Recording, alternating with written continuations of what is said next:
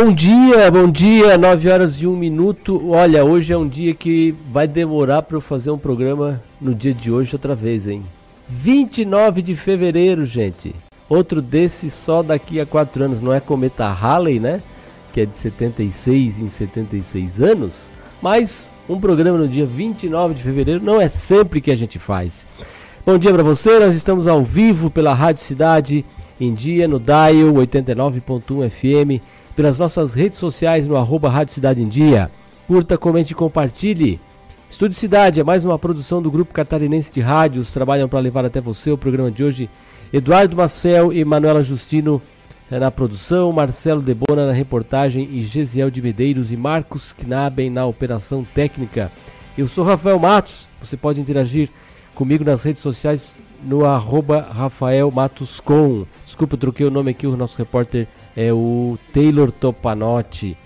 Vamos estar juntos até o meio-dia com muito conteúdo, informação, prestação de serviço e entretenimento para você que faz parte do nosso público.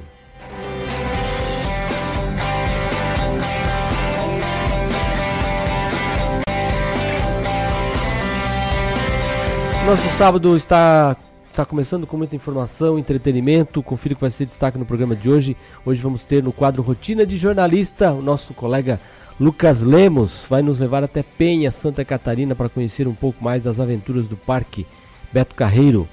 World, considerado o maior parque temático da América Latina e o único brasileiro entre os melhores do mundo. Nós vamos também conhecer a história de quem faz a cidade em dia. Vamos conhecer um pouco mais sobre o apresentador do programa Boa Mistura o Ricardo Lopes. Vamos falar sobre manias. Quem não tem alguma mania? Você tem alguma mania? Talvez tem gente que tem mania de dizer que não tem mania. Também pode ser isso. Mas sabe que muitas vezes elas podem te trazer medos e afetar o seu relacionamento com as pessoas. E para explicar melhor isso, nós vamos receber nos nossos estúdios a psicóloga Denise Nuremberger, dentro do quadro Problema dos Outros. No projeto SATIC, vamos receber a ex-aluna do curso de jornalismo, Clarissa Fernandes da Silva, que vai conversar com a gente sobre o projeto Banco de Olhos de Criciúma, uma ponte entre a escuridão e a luz. E também vamos ter a participação do nosso produtor Edson Padoim, traindo os destaques da, e as principais notícias do esporte para este fim de semana. Temos a, a, também com as reportagens do repórter Cidade Taylor Topanotti.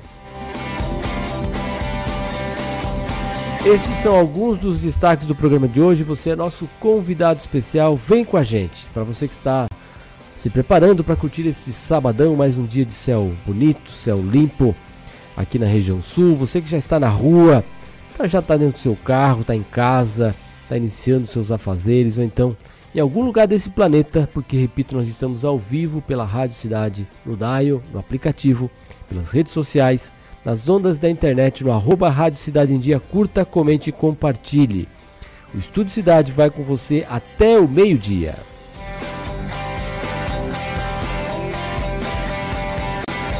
Nove horas e quatro minutos. Vamos começar então conferindo as informações do clima na cidade. Vamos com as primeiras informações aí sobre o clima na cidade. Clima na cidade. Tudo sobre o tempo.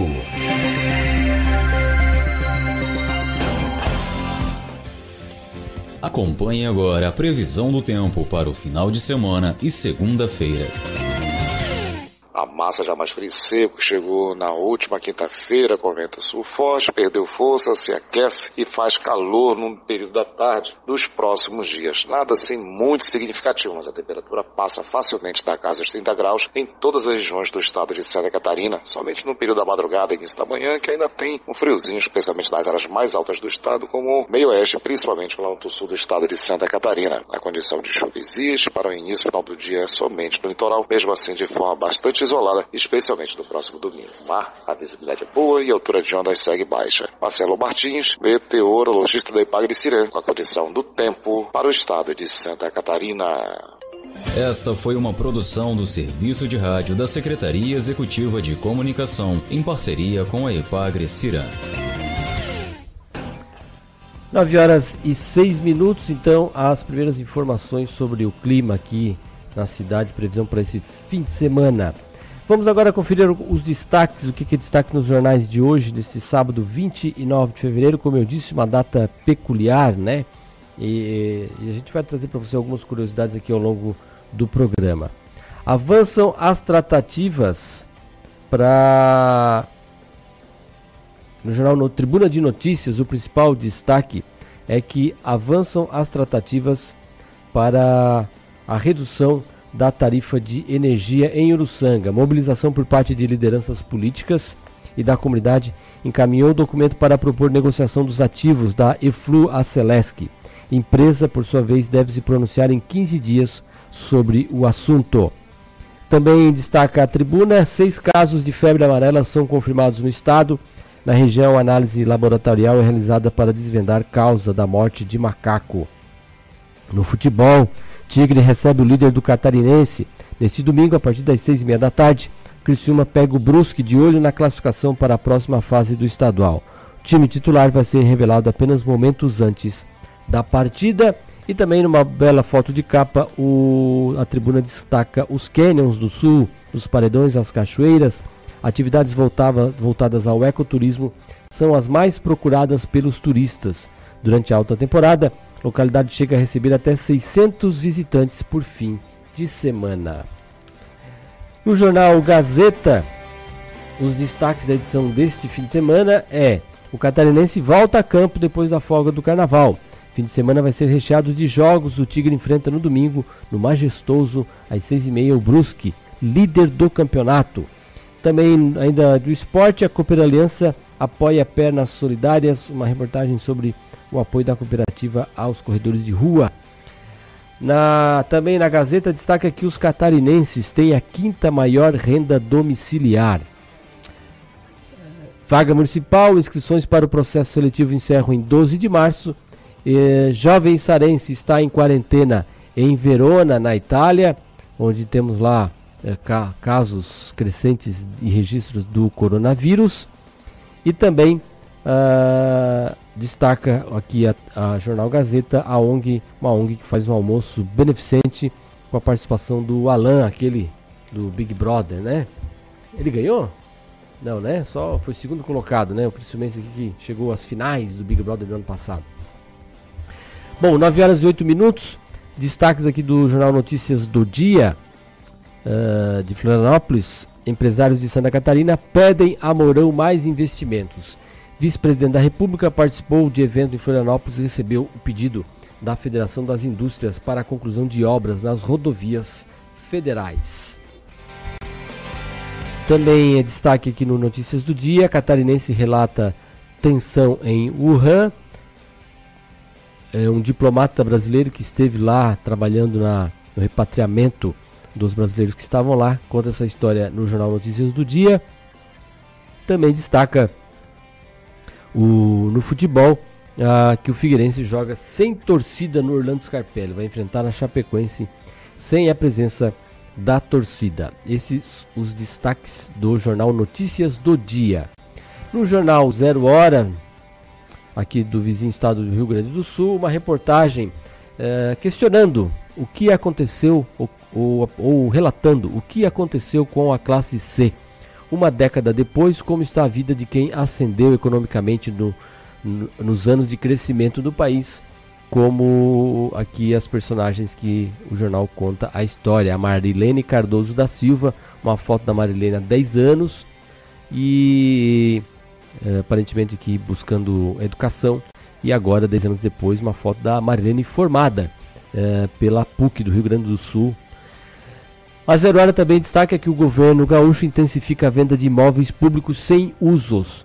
No primeiro ano de mandato, negociações de 13 bens renderam 5,51 milhões ao governo. Agora, com o apoio do BNDES, o governo quer avaliar o destino de 2.200 propriedades.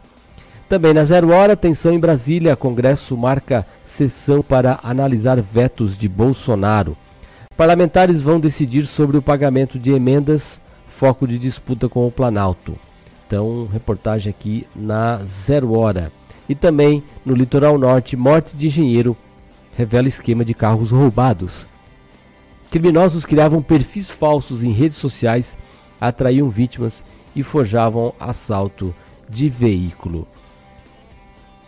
Crimes cibernéticos, né? Crimes cibernéticos. Eu recebi outro dia pelo, pelos aplicativos de mensagem, pelo WhatsApp, um vídeo de um, de um menino contando como é que fazia para aplicar golpes. E você se ligue, viu? Porque muitas vezes o golpe o, não é coisa de hacker, é coisa simplesmente quem está esperto na solicitação de informações. E aí, às vezes, vocês repassam informações para as pessoas que não precisavam. Nesse golpe, o menino anunciava alguma coisa lá pelo, pela, por, por sites de venda, outras redes sociais, dizendo que estava vendendo alguma coisa e aí pedia os seus dados para fazer a transação. E nessa pedida de dados, estava lá, nem pediu os dados, pediu uma foto de um documento seu. E aí você manda o seu documento frente e verso e aí está lá o seu nome, sua foto e atrás no verso da sua identidade, está lá o seu número de identidade, o seu CPF. Com isso em mãos, pronto, ele não precisava de mais nada. Ele entrava no banco, fazia solicitação de cartão de crédito pelo banco. É, quando o cartão chegava com um limite de mil reais, com, quando o cartão chegava, ele pelo aplicativo do banco ele solicitava ampliação do aplicativo, do, do cartão, já na chegada, isso já era possível.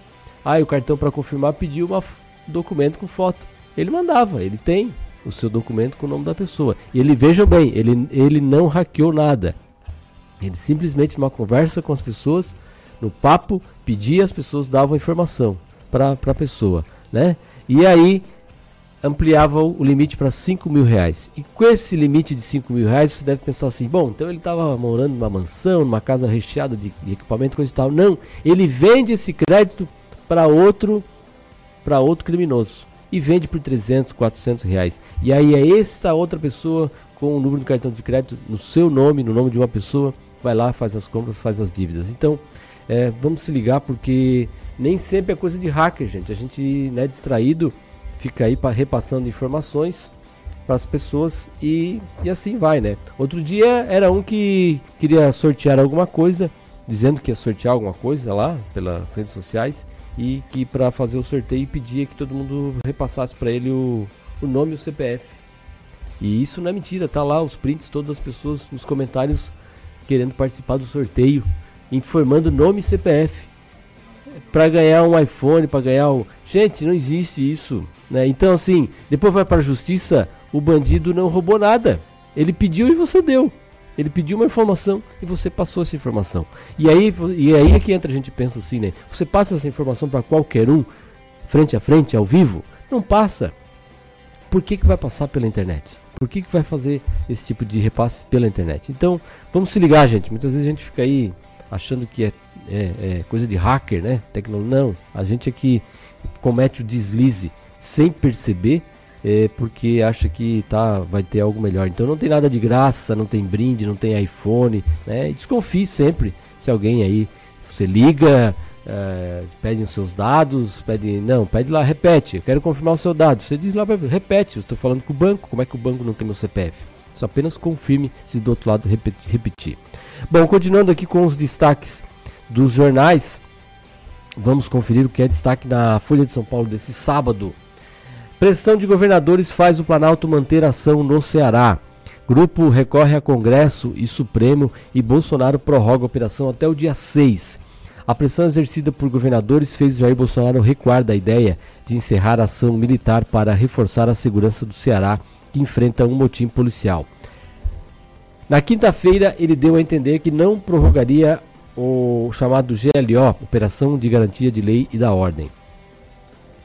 Diante disso, os chefes do Executivo Estadual conversaram com os presidentes da Câmara, do Senado e do Supremo. Houve consenso de que o governo cearense poderia pedir ao STF a extensão da per permanência de tropas federais se a GLO não fosse renovada pelo Pla Planalto. Também na Folha de São Paulo, a ameaça do coronavírus agora é muito alta, diz a OMS, que ainda não admitiu a situação de pandemia, né? Mas já mudou a classificação. Agora a Organização Mundial de Saúde elevou a ameaça internacional do coronavírus de alta para muito alta, a mais grave do novo sistema de alerta de quatro fases. A entidade, porém, não explicou o que esse estágio implicaria. O genoma do vírus que atingiu um brasileiro foi sequenciado, o que pode ajudar a traçar a trajetória da epidemia. Também destaque na Folha: entre robôs e tradição, tecnologia e legado marcam colheita em vinhedos do Rio Grande do Sul. A Folha de São Paulo também destaca que o Ibama detecta óleo vazado de navio que está encalhado na costa do Maranhão. O Ibama detectou ontem manchas de óleo, de óleo em torno de um navio carregado de minério de ferro que iria para a China e encalhou eh, na segunda-feira no litoral do Maranhão. A Vale, dona da carga, informou que a embarcação tem 3.500 toneladas de óleo residual. A empresa transportadora disse acreditar que o vazamento não tinha partido dos tanques. este navio está encalhado a cerca de 100 quilômetros da costa do Maranhão. É um navio que iria para a China. Foi contratado pela Vale para levar minério de ferro para a China. O Fed, o Banco Central dos Estados Unidos, fala em cortar juros após semanas de perdas. Na pior semana para as bolsas americanas desde a crise de 2008, o Fed saiu em socorro do mercado ao sinalizar que pode cortar juros para conter a retração econômica com o coronavírus. O comunicado ocasionou uma reviravolta nos indicadores ontem. O Ibovespa, Ibovespa fechou em alta e o dólar reduziu a forte valorização. O Dow Jones fechou em queda de 1,4% e a S&P 500 de 0,8%. A Nasdaq, a Nasdaq encerrou estável. Também aqui na Folha de São Paulo, o grupo de PMs suspeito de escoltar contrabandistas. Grupo de, grupo de PMs é suspeito de escoltar contrabandistas. Um grupo de PMs paulistas é suspeito de escoltar caminhões com cigarros contrabandeados do Paraguai em rodovias do estado. Segundo investigação da Corregedoria, até 300 agentes podem estar envolvidos. Esses então os destaques do jornal Folha, uh, Folha de São Paulo. No jornal O Estado de São Paulo, a principal manchete é que o coronavírus acelera a saída de capital da bolsa para o exterior. Até quarta-feira, o investidor estrangeiro havia retirado 35 bilhões de reais. A epidemia elevou a aversão a risco e intensificou o movimento iniciado com queda de juros no país. Também aqui é destaque no estado de São Paulo, onda de imigrantes às portas da Europa. Migrantes sírios aguardam na fronteira entre Grécia e a Turquia, cujo governo anunciou a abertura por 72 horas da passagem para a Europa. A medida seria uma resposta ao ataque sírio que matou 33 soldados turcos em Idlib e uma tentativa do presidente Recep Erdogan, Erdogan de pressionar a Europa a apoiar sua ofensiva contra Bashar Assad.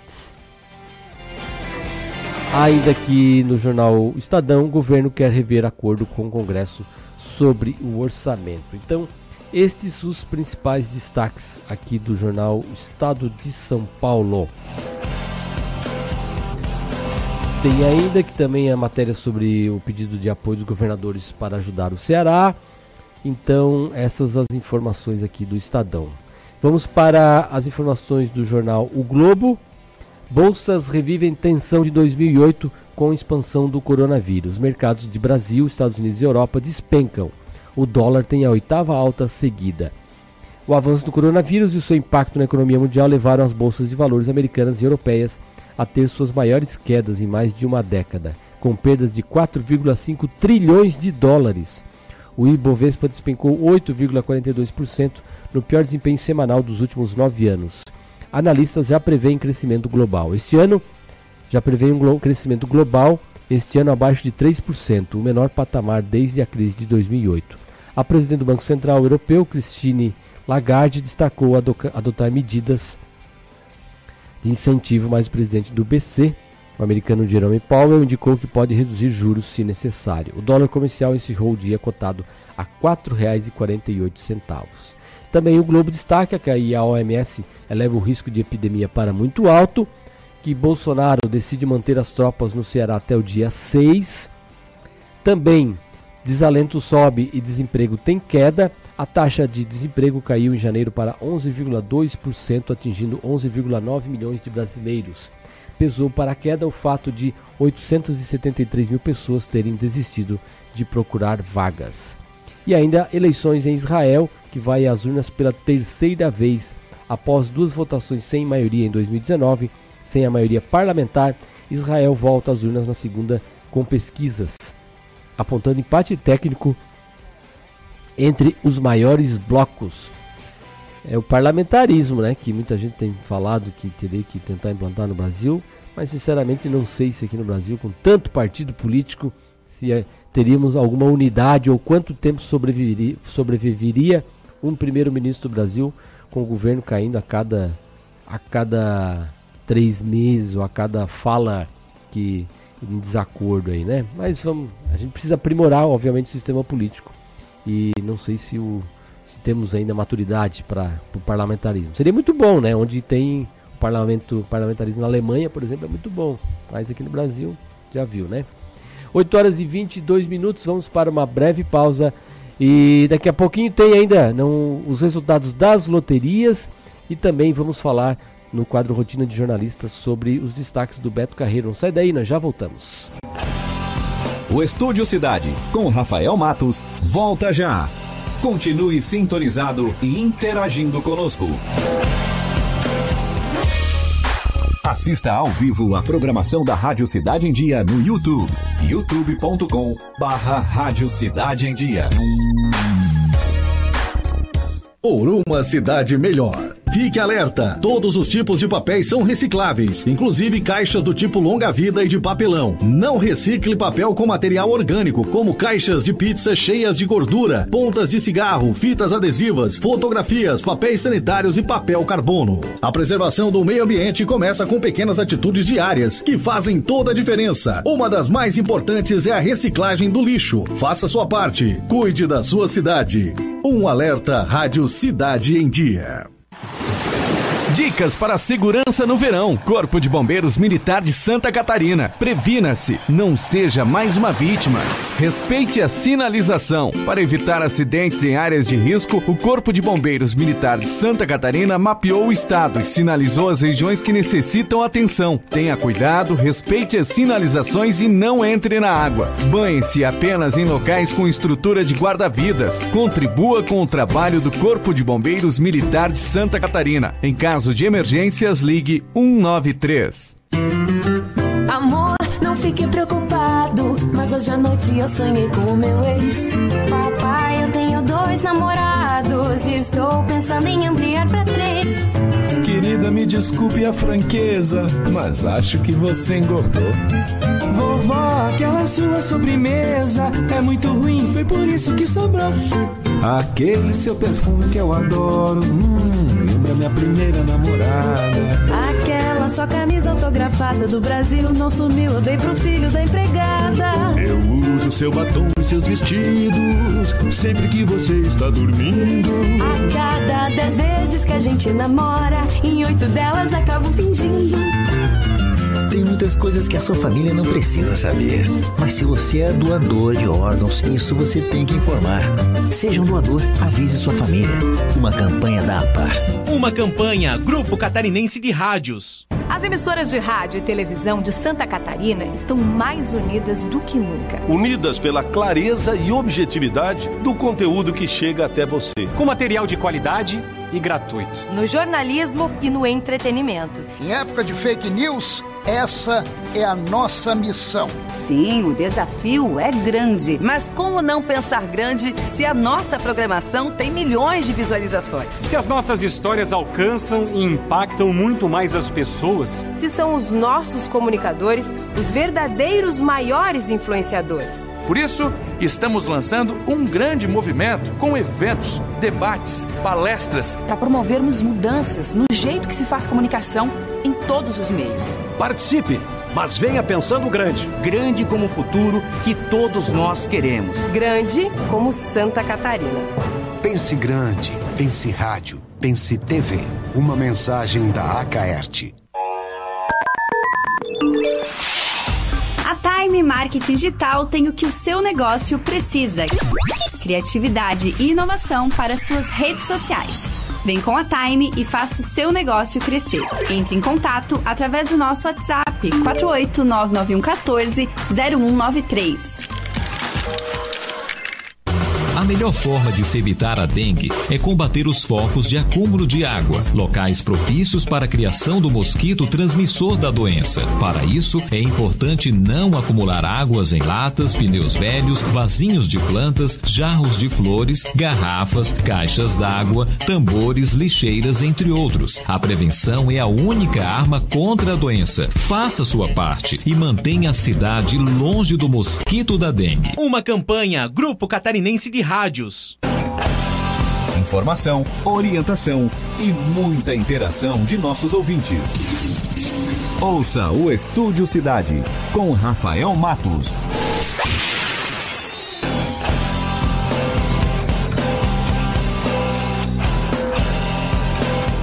Nove horas e 27 minutos, estamos de volta com o Estúdio Cidade aqui pela Rádio Cidade em Dia, no 89.1 FM e também nossas redes sociais no arroba Rádio Cidade em Dia. Temos aí 23 graus de temperatura neste momento. Bom, nesta, nesse sábado, dia 29 de fevereiro, temos aqui na nossa agenda que o Teatro Municipal Elias Angeloni vai dar início à temporada 2020 com shows de humor e palestra gratuita. Uh, neste sábado, dia 29, às 7h30 da noite, com a palestrante Raquel Maciel Handley, com a palestra Manual para uma Vida Saudável. O evento é aberto ao público, ao público que tem como objetivo tratar sobre hábitos alimentares. Bom, também ficou faltando aqui do bloco anterior, antes da gente entrar com o nosso convidado do, do programa, do primeiro convidado do programa, o segundo maior prêmio da Mega Sena, né, gente, em concursos regulares, foi dividido entre duas apostas, uma de Rio Branco, no Acre, e outra de Fortaleza. Essa última é, foi resultado de um bolão feito por 35 pessoas.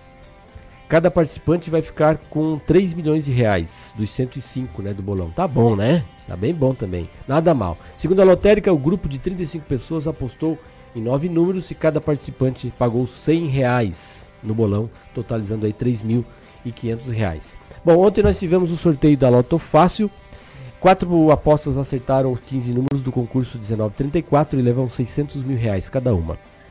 As dezenas sorteadas foram 01, 02, 03, 04, 05, 07, 08, 09, 10, 11, 12, 20, 23, 24 e 25. O próximo concurso é na segunda-feira. A estimativa de prêmio é de 2 milhões e 500 mil reais. Na quina, não tivemos acertador das cinco dezenas do concurso 5207. As dezenas sorteadas foram 27, 33, 42, 62 e 68. O próximo concurso já vai ser hoje e o prêmio estimado é de 4 milhões e 200 mil reais. Na Lotomania também não tivemos acertador das 20 dezenas da Lotomania do concurso 2052. As dezenas sorteadas foram 00, 07, 08, 10, 14, 20, 26, 33, 37, 40, 41, 42, 49, 51, 53, 62, 69, 75, 76 e 97. O próximo concurso era terça-feira, dia 3, e a previsão de prêmio é de 4 milhões e 400 mil reais. Bom, 9 horas e 30 minutos. Hoje é dia do quadro Rotina de Jornalista. Rotina de Jornalista. Bate-papo com quem entende de notícia e informação. 29 de fevereiro, Lucas, bom dia. Bom dia, Rafael. Bom dia aos ouvintes da Rádio Cidade em Dia. É um prazer estar aqui de novo, poder compartilhar um pouquinho da, das histórias pelo estado de Santa Catarina. Conhece alguém que nasceu em 29 de fevereiro? Não tive essa oportunidade ainda. É, daqui a pouquinho no programa a gente vai ter um papo com, com quem nasceu nesse dia. Nosso repórter Cidade Taylor Topanotti vai trazer essa história para a gente também. Curiosidade, eu brinquei abrindo o programa dizendo que, olha, outro programa desse num sábado mesmo, aí demora mais ainda, nem, nem se a conta, né? A gente pode ser que faça um programa desse em outra, daqui quatro anos, no dia da semana. Mas num sábado, olha, vai ser, mais, vai ser difícil. Bom, uh, o nosso quadro, o nosso quadro aqui, o Rotina de Jornalista, o Lucas sempre traz uh, histórias uh, interessantes e curiosas e, e para divulgar, como ele disse, as belezas do nosso estado. E hoje o tema qual é, Lucas? A gente esteve no Beto Carreiro Ouro, foi faz duas semanas, a gente está produzindo já os vídeos, já alguns já estão disponíveis. E é um baita parque é, no mundo, né? E está aqui no nosso estado, colocando Santa Catarina em projeção internacional. É um dos parques mais fantásticos que nós temos na América Latina. Tá, a, a estrutura que eles estão criando lá está ficando cada vez maior. Uma imersão gigante. Eu acho que vale é, reportar esse case de sucesso do Beto Carreiro. Então, quem tá, vamos acompanhar o primeiro vídeo. Quem está nos acompanhando pelo YouTube ou pelo Facebook também pode acompanhar as imagens produzidas pelo Lucas. Vamos acompanhar. Sempre acreditei que tudo daria certo. Então, acredite na sua história e tenha certeza que ela também vai acontecer. Aliás, ela já está acontecendo. Escolha o caminho e não importa o que os outros vão dizer, o quanto você tem, aonde mora, ou até mesmo como se veste. O que realmente importa é seguir com coragem aquilo que te faz feliz.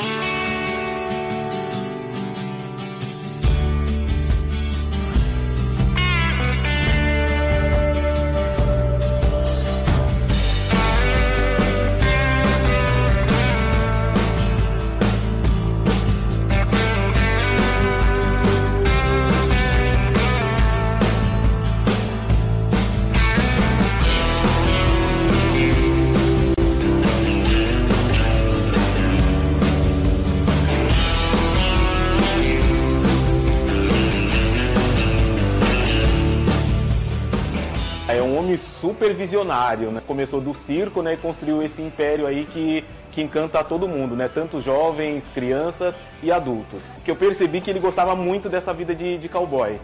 De ficar com a natureza, de andar a cavalo. O que mais me chamou a atenção foi a questão do... De ele gostar, tipo, dessa vida de cowboy, né? Tanto é que ele adquiriu até um trailer que era do John Wayne, então eu achei isso bem interessante. La verdad que lo que he visto es hermoso. Este es la primera vez que concurro este al, al Beto Carrero y es hermoso. He quedado, es algo de ensueño.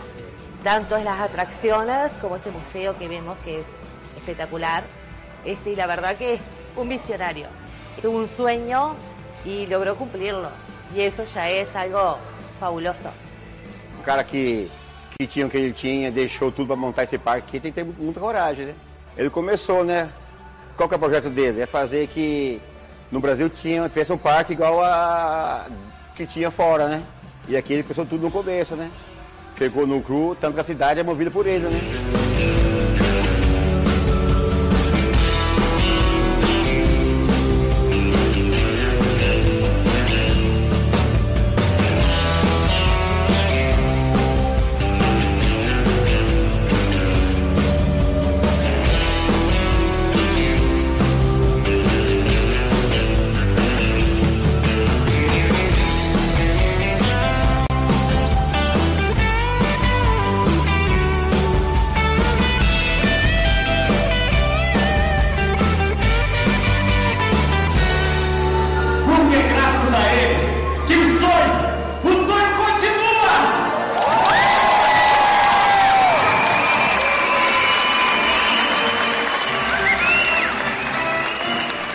Esse aí é a primeira parte do- dos vídeos produzidos pelo Lucas, que estão no canal dele, Rotina é Diário de Jornalista, o canal, né? O nosso quadro que chama Rotina, mas o canal do Lucas tem no YouTube é o, é o Diário de Jornalista, onde você pode conferir também outras histórias.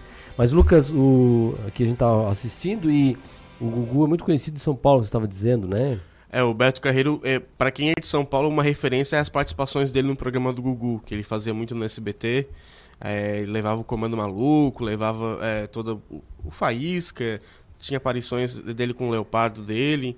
Então o pessoal de São Paulo, daquela região, tem uma, uma referência muito forte por, por causa do Gugu. É, e eu acho que até no, também a associação que ele teve com os Trapalhões também, em certo momento da carreira, acho que também ajudou muito a, catapultar o, o nome dele para e para ele ter esse nome para atrair os investimentos necessários para o parque, né? Porque ele também acho que gravou alguns filmes, um, pelo menos um, eu tenho certeza que gravou, né, com os Trapalhões. Sim. E ele e... tinha portas abertas, né? É. Ele foi dono de uma das grandes agências do país, então ele tinha portas abertas nessas emissoras porque ele foi fornecedor de, de, de comerciais para essas empresas. Isso também acho que facilitou muito para ele, mas não não foi o principal, né? O carisma e o empreendedorismo de, desse é... do João Batista foi fenomenal e um é, e o, o parque, para quem visita é, cada vez que vai ao parque, sempre tem uma novidade. Esse que é o interessante do parque. Acho que, ah, já foi uma vez, pode voltar. Claro que se voltar no dia seguinte, não, mas assim, voltando ali um ano, dois, vai ver, vai ver alguma coisa diferente, um brinquedo diferente, uma atração diferente, né? Eles estão sempre nessa busca de, de realmente ter uma atração nova se renovando, né?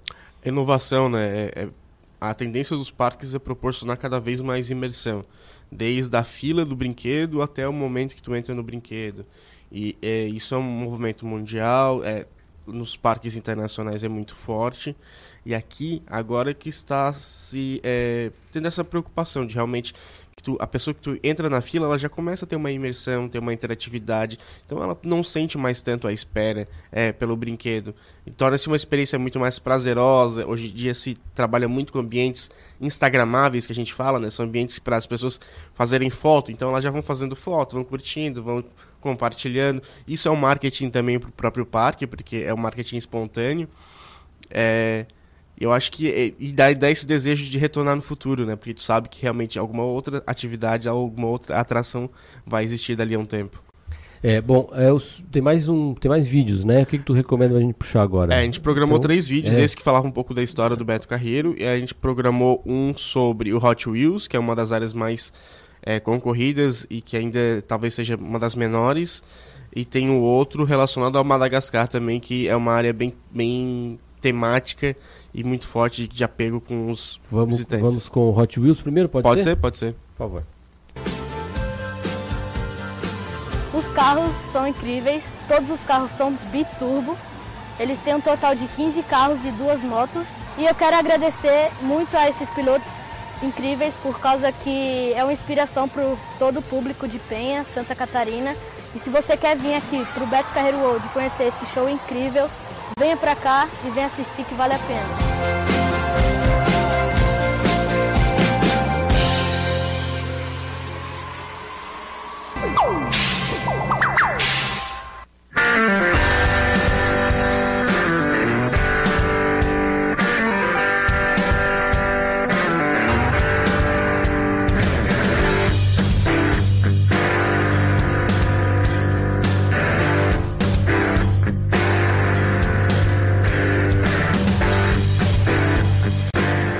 Rapaziada, eu sou o Betinho, tô começando mais um vídeo aqui no canal. E hoje, rapaziada, nós estamos no Hot Wheels Epic Show, um dos melhores shows do Hot Wheels, que tem uma super parceria com a Mattel, a maior fabricante de brinquedo do mundo, que transforma carrinhos de brinquedos em carrinhos de verdade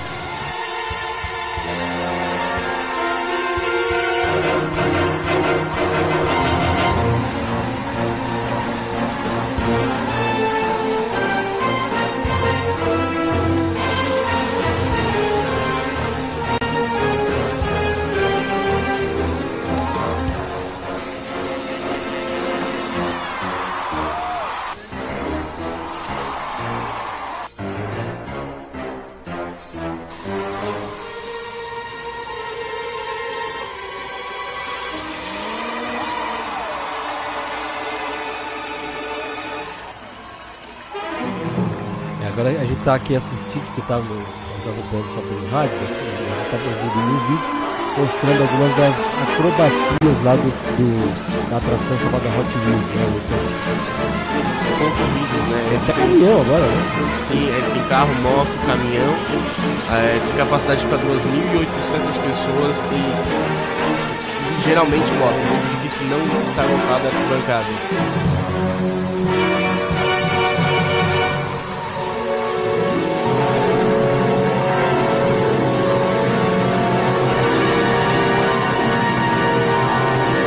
Claro que é uma atração controlada por segurança, há uns anos atrás eu toquei um excelente lá, mas é, pela segurança que é dada não houve grandes consequências, então é realmente uma produção artística muito preparada e muito. Eu venho no Beto Carreiro todo gente, final de semana e nas minhas férias eu tento aproveitar o máximo de dias que eu venho aqui e nunca deixo de vir para esse show maravilhoso.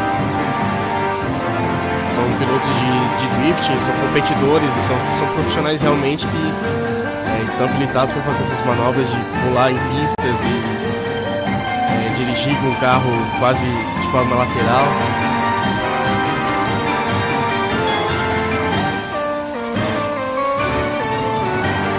Você Inscreve falava, no canal e é nóis. você falava aí em atrações instagramáveis, mas também hoje em dia o Beto Carreiro é a festa dos youtubers, né? Esse menino aí é um. Ele é, um morador de Penha. De Penha. É, ele tem um pequeno canal no YouTube, Sim. tem acho que 400 e poucos inscritos, mas ele é muito fissurado. Ele tem passaporte anual do Beto Carreiro. Então todo final de semana ele tá lá no parque. É realmente todo final de semana ele está lá. Vai com o skate dele, curte, conhece já os funcionários por, pelo nome, conhece toda a galera da Hot Wheels ali, ele fala o nome de um por um. Então, é, é, eles os moradores de Penha, as crianças, elas têm esse apego com o parque mesmo e essa proximidade que se torna. É a praça deles, praticamente, ali da, da Praia da Armação, né? É, é o principal entretenimento deles, é o parque.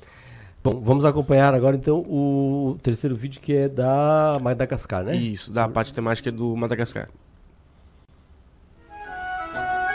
Bom, a- essa simbiose do desenho com essa parte temática ficou show de bola. Que faz realmente adentrar dentro do desenho, o jogo, o passeio, os botinhos do Madagascar, que não só o parque, a área que vai ter do show também é muito legal. Isso aqui tá show de bola.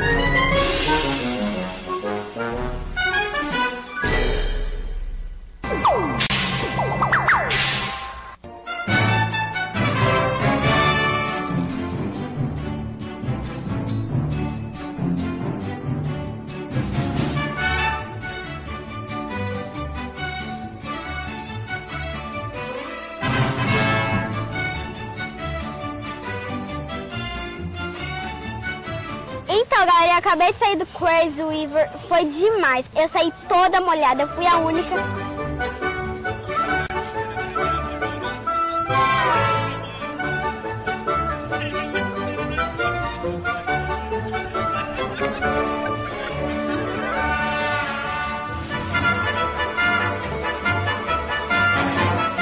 Além de ter vários locais que tem um pouco de adrenalina, ele tem o ambiente dele, a decoração é espetacular.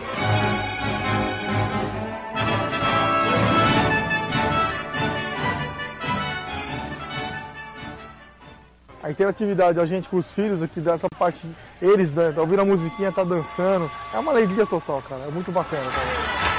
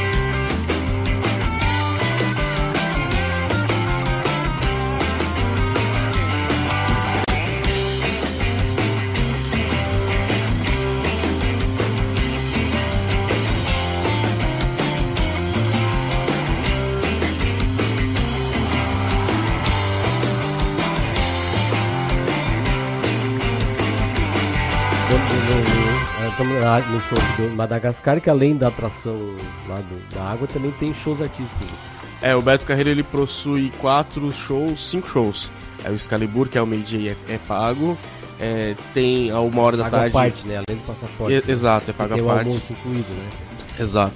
É, tem o show Aqua, que é uma hora da tarde. Duas horas da tarde é o show do Hot Wheels, que a gente viu antes. E às três, então, é o Madagascar. O pessoal sai de um e vai direto pro outro. É, e esse também é um show que geralmente lota o a arena. E por, fim, às, às 6 horas da tarde, tem um show então que a gente viu no começo, que é o sonho do cowboy, que conta um pouco da, da lenda que se formou em torno do personagem Beto Carreiro. Que depois ainda tem aquela parada no encerramento final do, do parque. A parada não existe mais. Já mais. faz alguns anos Bom, que é, a parada não, não, não existe mais. A parada não existe mais, o teleférico que antigamente se tinha também já não, não tá, tá mais no parque. Algumas mudanças. Tinha um barco, um barco que era uma cascata na Ilha dos Piratas. Aquele barco também não existe mais. Então algumas coisas. É, como a gente diz, as atrações vão se renovando, né? Eles ficam sempre buscando aí para que as pessoas tenham. Quem veranista, turistas que vêm ao estado todo, meu, todo, todo ano possam ter essa opção. Bom, mas uh, Lucas, então para a gente encerrar a tua participação de hoje, é, queria aproveitar já que você esteve lá. É, esse vídeo é um dos mais recentes do teu canal, né? Isso. É, quais, ser, quais seriam as, as cinco dias, dicas que você pode dar aí para quem quer curtir o parque? Então, Rafael, para quem vai curtir o parque, é legal primeiro começar se programando, né? É, o parque, ele tem os brinquedos mais radicais e esses brinquedos com certeza são os mais concorridos. Então, ir para esses brinquedos de manhã cedo é um, é um erro. Tu vai encontrar as maiores filas. Geralmente esses brinquedos eles estão mais tranquilos nos horários dos shows, que é o do Madagascar e do, da Hot Wheels. Então, nesses horários, geralmente os brinquedos mais radicais, a Big Tower, Star Mountain e o a Fire Whip geralmente estão mais tranquilas. Já o Crazy River, geralmente o pessoal é, procura mais à tarde, porque ele molha, ele pode molhar. Não é uma garantia que vai molhar, mas como pode molhar, as pessoas procuram mais à tarde. E de manhã cedo, talvez não tanto. Então pode ser uma, uma possibilidade. É, outra coisa, as pessoas devem ter ciências dos horários de cada atração. É, os brinquedos, eles. O parque ele abre às 8h30, mas as atrações começam a funcionar às 9 Então você já começa a se dirigir para mais ou menos para a área em que você vai é, brincar. E os shows, eles têm seus horários que, que a gente falou, né? É, uma hora da tarde, show Aqua. Começa com Excalibur ao meio-dia, show Aqua uma hora, duas horas o, a Hot Wheels e às três horas então Madagascar e às seis horas o show do Cowboy. Então é bom tu colocar de repente um, uma, um aviso no teu aplicativo do celular, na tua agenda, é para tu não, não, não se perder, ou pelo menos priorizar os shows que tu mais quer ver. Às vezes um dia só não, é, não dá, não é o suficiente. É... é aquela história que falam que ah, dois dias realmente é real, porque hoje não consegue ver tudo e participar de tudo no, em um dia só, né? Se quiser aproveitar o parque, um dia só é insuficiente realmente. Então não consegue Tem em todos escolher, os brinquedos. Aí, né? Exatamente. Então prioriza aquilo que você quer. Se você está com criança, provavelmente vai priorizar os brinquedos com criança. Ou se quer mais os radicais, vai priorizar, priorizar os brinquedos mais radicais. É, de novembro a fevereiro, além de julho, o parque funciona todos os dias. E nos demais meses, então, o parque funciona. É, geralmente de quinta a domingo. E ainda tem os meses com datas especiais, que daí eles têm um cronograma especial. Outra orientação é que nem todos os brinquedos funcionam todos os dias. O parque tem um cronograma de manutenção e esse cronograma está disponível no site é, para você saber quais os brinquedos estarão em manutenção naquele período em que você vai. É muito importante para não se frustrar, às vezes um brinquedo, um grande brinquedo que você quer ir é, e não vai estar disponível naquela época é, do ano. É, também para evitar restaurantes cheios, né? É bom tomar um bom café da manhã e um pouquinho mais cedo e hidratar-se bem também é fundamental, além do protetor solar. É, o parque fica né, quase na beira da praia, na Praia da Maçã, em Penha. É, tem aquela brisa do mar, o parque ele é, é, cheio de concreto, então o concreto irradia o calor e é muito fácil das pessoas se queimarem é, porque elas não, não passam protetor solar. É uma praia, então vale a dica o ano inteiro passar o protetor solar, porque qualquer sol, solzinho pode causar um grande estrago e se tu vai curtir dois dias, talvez o segundo dia não seja tão bom. Tem também, é, a segunda dica é levar roupas confortáveis. É, se vai no verão, roupas leves. E se vai no inverno, ou meia estação. Santa Catarina tem, uma, tem estações bem definidas, né? Outras regiões são calor o ano inteiro ou frio o ano inteiro. E aqui a gente tem é, primavera e outono são geralmente de manhã e de final de tarde são mais frio. E, e inverno é, tem um vento gelado, então é bom ir com casaco com alguma outra roupa. Como tem os brinquedos que molham também, ou se leva uma roupa extra, ou então uma capa de chuva, para garantir que é, tu não vai se molhar e vai poder aproveitar outros brinquedos. Não é permitido o é, chinelo em alguns brinquedos, né? Big Tower e Fire Whip, que realmente tu dá loops em qualquer objeto que voe ali vai causar algum estrago em alguém. Vai achar que é uma atração, chinelos voadores. É, não, não vai ser legal para alguém. Então, chinelo não pode, boné não pode. É bom ir com, com tênis bem confortável. A gente ficou dois dias no parque. Em dois dias, a gente percorreu 18 quilômetros. Então, realmente é, é, andado bastante no parque. E se você quer curtir uma atração ou outra, você tem que correr de um lado para o outro. Então, o chinelo vai, vai, vai ficar ruim. O, um sapato que a mulherada tem que um sapato confortável também. É, boné, como eu falei, não pode. É... Outra sugestão é aproveitar bem a magia do parque. O parque ele tem muitos ambientes instagramáveis, é, a imersão está cada vez aumentando mais, o parque está proporcionando alguns brinquedos, já a imersão começa na fila, como Madagascar Crazy River, em que tu já tem vários ambientes para fazer foto, então aproveitar, né? Pode levar câmera, pode levar filmadora, o que, que não pode? Drone não pode levar, porque tem helicóptero, é uma zona de helicóptero, então não pode levantar voo com drone. É, para falar com o pessoal do elenco, se for gravar, não pode, sem autorização do parque. É uma autorização que não é muito fácil, eu acredito, porque é, a gente não conseguiu gravar com ninguém do elenco, a gente pediu autorização antecipadamente e não rolou. É, e, mas para fazer fotografia com elenco é bem tranquilo, todo mundo está bem disposto, todo mundo te atende muito bem, é muito simpático e é, isso faz parte da, da imersão, né? Tem muitos ambientes para fotografia, então o pessoal realmente renovar o estoque de fotografia do, do Instagram, das redes sociais. É, vamos lá. Outra dica também é em relação à hospedagem. O parque, na frente do parque tem a Praia da Armação e ali é cheia de é, é cheio de opções de hospedagem. Realmente, o bairro ele, tá, ele vive no entorno do, do Parque Beto Carreiro e não é somente de forma geográfica. O parque ele, ele impulsiona a economia local. E é bom dar uma pesquisada também nas redes sociais, nos comentários, no que, que o pessoal fala, nos hóspedes que utilizaram aqueles locais, o que, que eles falam, para não cair em roubada. Existem locais excelentes e existem alguns que não são bons e que pelas redes sociais você consegue identificar quais são e quais não são. O Airbnb é uma forma bem interessante de saber porque o próprio Airbnb ele classifica também já algumas opções e tem opções praticamente na frente do parque. Pelo Airbnb, um custo-benefício bem bom, em que você, se for ficar dois dias, vai deixar o carro ali e não vai pagar estacionamento no parque, que é 50 reais por dia. Então, por 100 reais, praticamente, às vezes tu paga uma hospedagem no, do Airbnb é, bem próximo ao parque, vai, vai a pé e volta a pé, e é bem tranquilo atravessar a rodovia, tem faixa de pedestre, o pessoal respeita, é bem, é bem tranquilo essa, essa possibilidade. É, e também aproveitar as promoções. O parque, ele tem promoção o ano inteiro, é, comprar muito antecipado não é um bom negócio, porque é, é o preço é tabela cheia praticamente. E quando tu espera um pouquinho mais, uma semana antes, por exemplo, de tweet, sempre vai ter alguma promoção interessante que é mais barata do que comprar com muita, muita antecedência. E comprar pelo site também sai muito mais barato do que comprar na bilheteria local. Tem alguns brinquedos, algumas atividades que são pagas à parte, como a gente falou, o show do Excalibur, que está 80 reais. Tem outras opções de compra, é o, o Fast Pass, em que é, tu, tu paga de, 90 e, de 99 a 150 reais. Hoje tá, tá 150, mas tem mês que tá, tá 99, então varia muito esse preço. Que tu compra e dá direito a 8 atrações, tu furar a fila de todo mundo. Então, pra ti vai ser muito bom. Tu vai ser muito odiado por alguém, mas é, é muito fantástico tu, tu poder curtir o parque de uma forma mais. É, geralmente são os brinquedos mais concorridos, eles te dão esse direito de poder é, furar fila praticamente. Outra opção também é tu, se tu vai sozinho no brinquedo, tu fura fila também. Porque eles te encaixam num, num, num grupo que tá às vezes so, sobrando só um lugar, em vez de deixar aquele lugar so, sobrando, eles vão lá e colocam alguém que tá junto naquele brinquedo.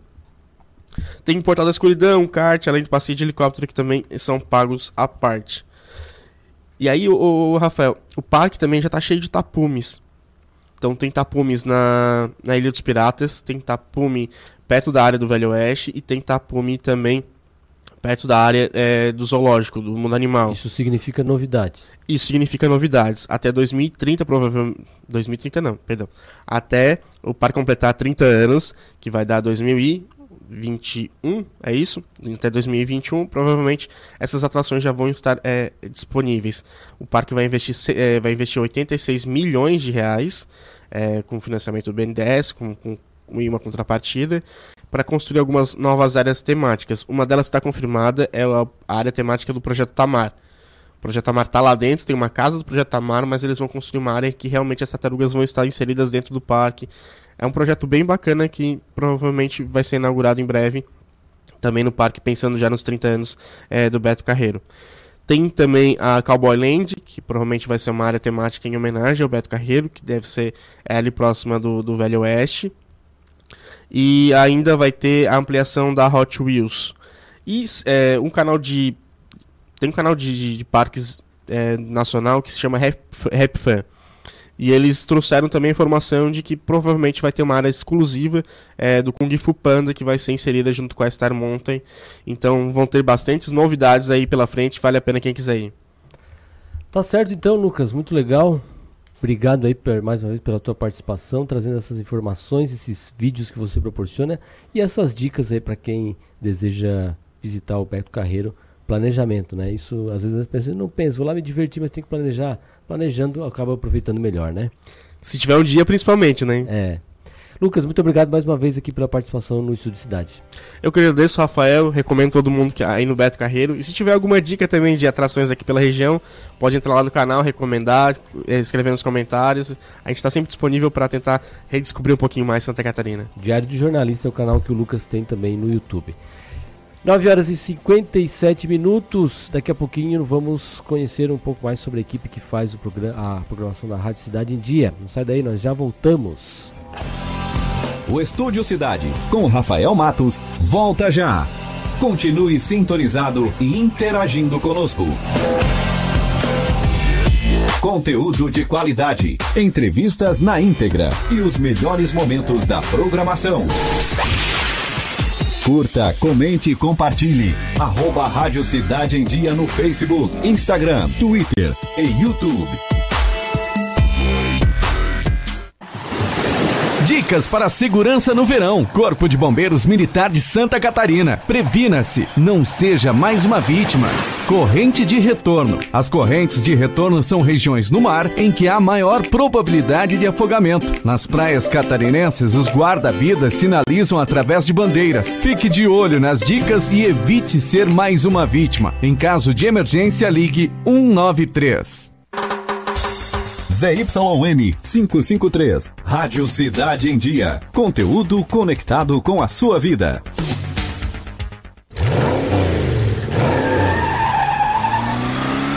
Sem a magia do cinema, isso seria só um motorista furioso.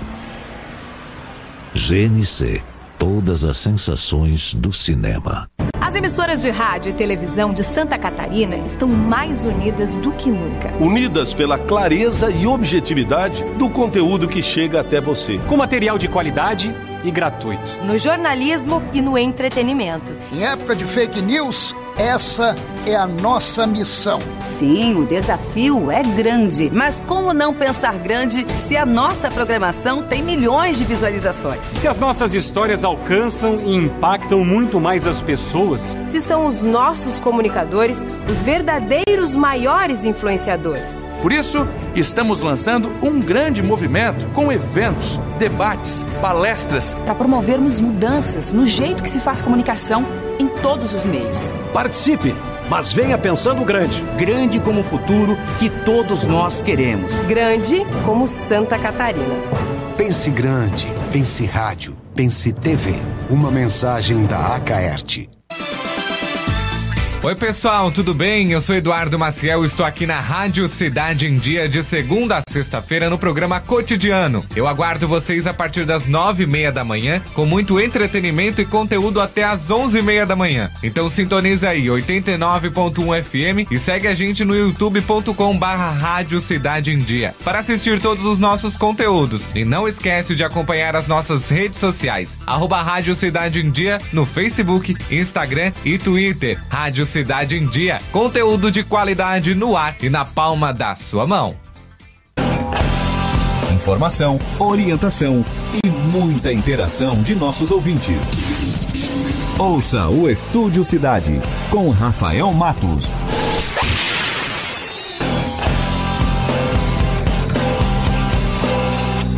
Dez horas em ponto, estamos de volta com o Estúdio Cidade aqui pela Rádio Cidade em Dia, no 89.1 FM também em nossas redes sociais no arroba Rádio Cidade em Dia. 24 graus a temperatura neste sábado.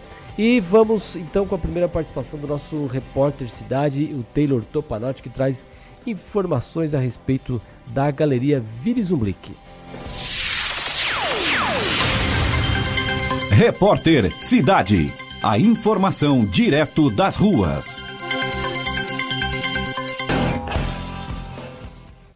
Bom dia, Rafael. Bom dia a todos os nossos ouvintes do Estúdio Cidade. Rafael, nós estamos aqui na Galeria Village Umblick, que reabriu na noite de quinta-feira com a exposição Jardim aqui no Centro Cultural de Criciúma. Para conversar com a gente está aqui o, o diretor de cultura da cidade de Criciúma, Evandro Premoli. Muito bom dia, Evandro. Bom dia, bom dia, Rafael. Bom dia a todos. Evandro, é, como surgiu a ideia de reabrir essa galeria com essa exposição? Então, o ano passado, em 2019, nós é, abrimos na cidade seis espaços culturais, dentre eles a Galeria Vila Zumblick, que reabriu as portas, né, depois de um tempo fechada, e acreditamos aqui na Fundação, até pelo, pelos elogios recebidos e pelos, por todo o trabalho que foi feito no pós-exposições, é, né, é, deu muito certo, foi um projeto que realmente a cidade abraçou, o pessoal ligado à cultura também abraçou, pegou junto, então, para 2020 nós estamos programando uma nova temporada com as seis, com os seis espaços, né? E, esse, e o primeiro espaço, que foi o da Vila Zumblick, foi aberto agora na noite de ontem. É, esse projeto, que é o projeto Jardim Interno, é uma coletiva de seis artistas aqui da região de Criciúma que se uniram e participaram do edital Cultura Criciúma. O edital Cultura Criciúma foi um dinheiro que foi colocado à disposição dos artistas locais para a cultura através do governo é, Clésio Salvaro. Então, eles é, participaram do projeto, ganharam, foram contemplados e estão, a partir desse momento, botando em prática todos é, os seus projetos, todos, todo o projeto que eles tinham é, alinhado para essa galeria. Até quando vai essa exposição? Então, essa galeria, ela abriu com a exposição Jardim Interno no dia de ontem, na noite de ontem, né? E ela segue até o dia 27 de março, todos os dias, das 8 às 17 horas, aqui no Centro Cultural Jorge Zanata. Para quem não sabe onde se encontra o Centro Cultural, é bem fácil, na Coronel Pedro Benedetti, aqui no centro de Criciúma, bem em frente à antiga Jugasa, hoje é a Honda, né? Não tem como errar, é aquele casarão aqui bem no centro de Criciúma. É só chegar e, e pedir para acessar aqui a galeria, nós teremos atendentes, teremos mediadores que farão toda a, a visita guiada às obras dessas sete artistas, dos sete, dos sete é, contemplados com edital que estão expondo aqui na, galeria, na Galeria Vila Zumblick. Então é isso, Rafael e ouvintes, é, reforçando que a entrada é de forma gratuita. E eu sou o repórter Cidade Taylor Topanotti, conectando você com a informação. Obrigado então ao Taylor trazendo informações e daqui a pouquinho ele volta no programa também com mais uh, uma intervenção aqui para você. 9, 10 horas e 3 minutos. O vice-presidente Hamilton Mourão afirmou ontem em Santa Catarina que os mares não estão tranquilos porque vídeos são divulgados e redes sociais se encandecem. Mas não mencionou diretamente o vídeo compartilhado por Jair Bolsonaro em sua conta pessoal no WhatsApp, que convoca para manifestações organizadas por grupos de direita que apoiam o presidente. Enquanto isso, os presidentes da Câmara Rodrigo Maia e do Senado Davi Alcolumbre enviaram sinais para baixar a temperatura do conflito, mas esperam que o Planalto faça sua parte. É o que informa o colunista Valdo Cruz do portal G1. 10 horas e 4 minutos. O programa de hoje é dia de termos o quadro Quem faz a cidade em dia. Quem faz a cidade em dia. Conheça um pouco a rotina de nossa equipe. Quem tá, está aqui com a gente hoje é o Ricardo Lopes, apresentador do programa Boa Mistura. Bom dia, Ricardo. Bom dia, Rafael. Bom dia, ouvintes e telespectadores do Estúdio Cidade. Muito bem comandado por Vossa Senhoria, por sinal, né? fazendo um grande trabalho aqui junto com toda essa equipe. Prazerzaço receber o convite, estar aqui presente. E é isso aí, companheiro. Bom, Ricardo, a gente se quadra para a gente conhecer um pouquinho do, do, do pessoal que faz a programação da nossa rádio. Você apresenta o Boa Mistura do meio-dia e 30 às duas da tarde, de segunda a sexta-feira. Mas a tua história, antes do rádio, como é que é? Qual é a tua história profissional? Rapaz, a comunicação ela começou, é, é uma, uma história interessante. Eu, eu, eu, lembro quando ela começou lá atrás, por influência do Cheira, né? Do Ney.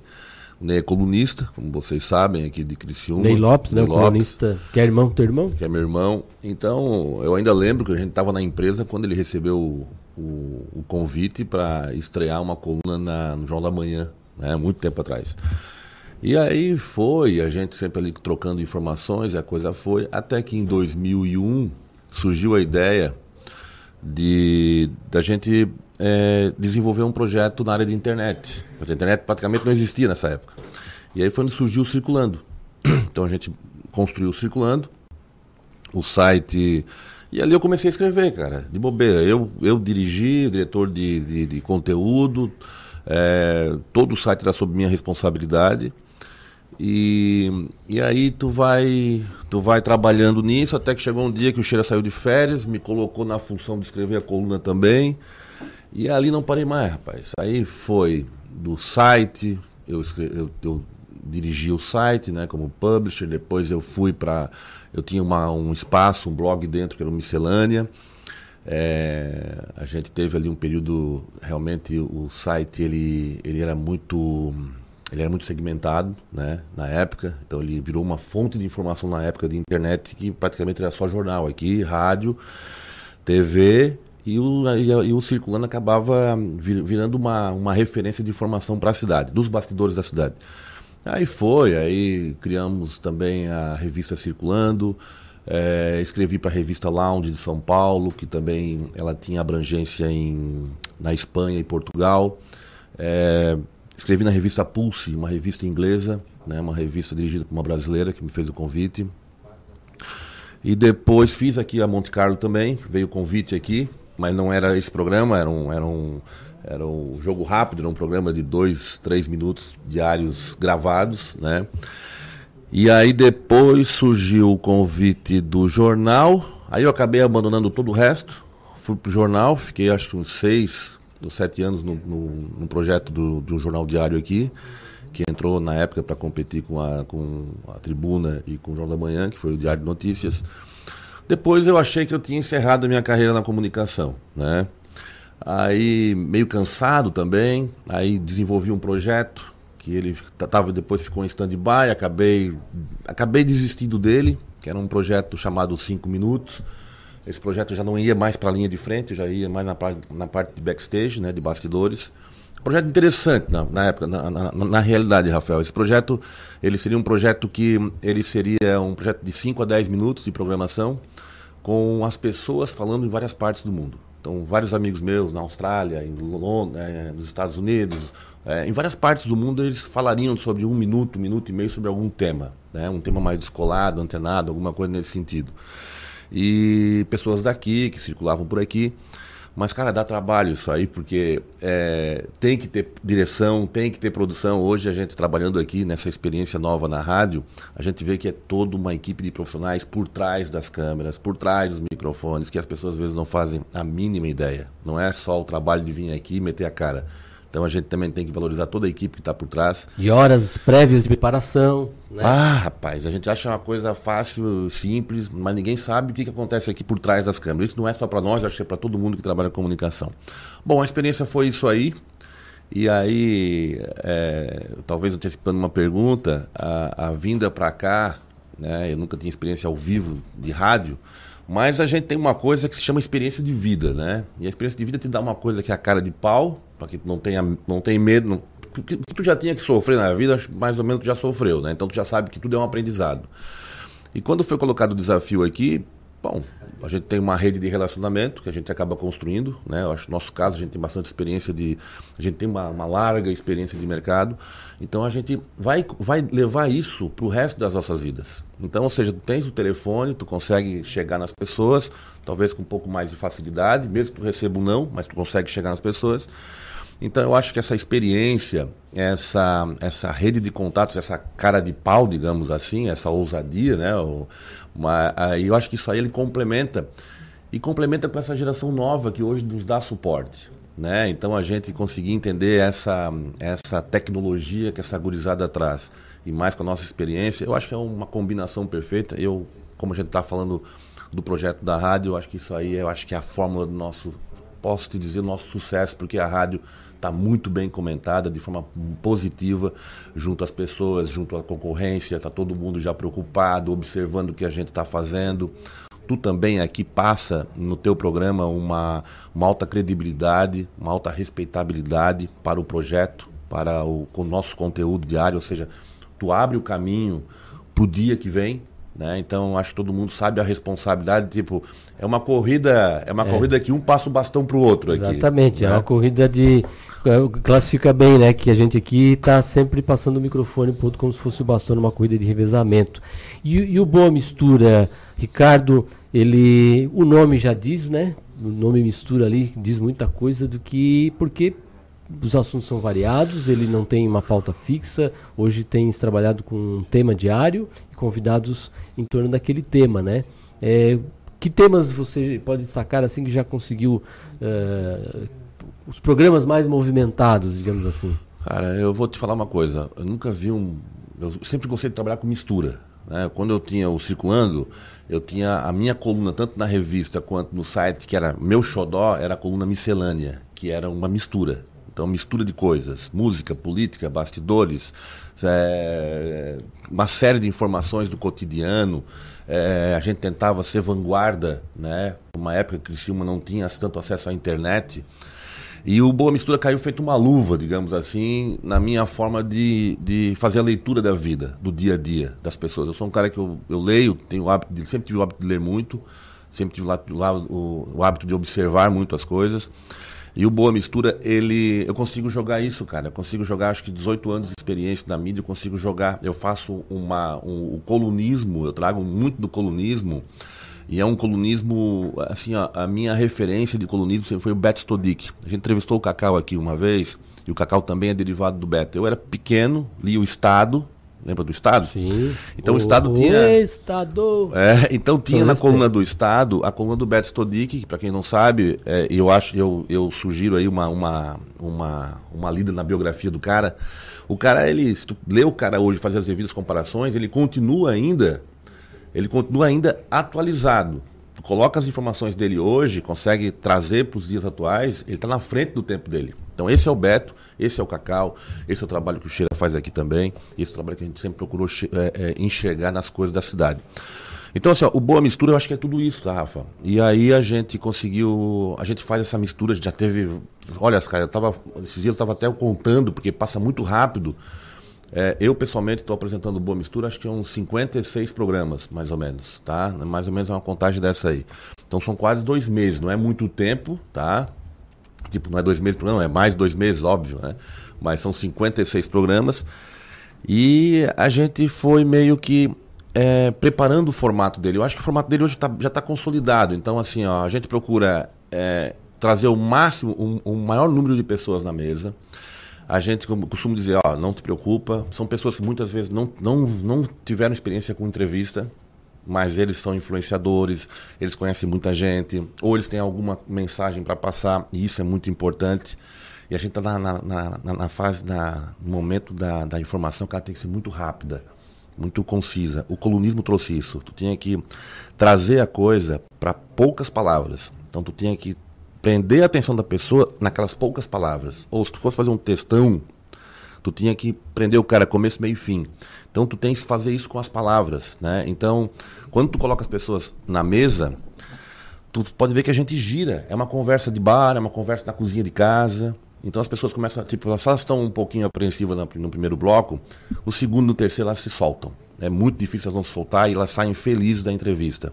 Então, ou seja, a gente consegue dar tranquilidade para elas e, se, e o mais importante, a mensagem é passada.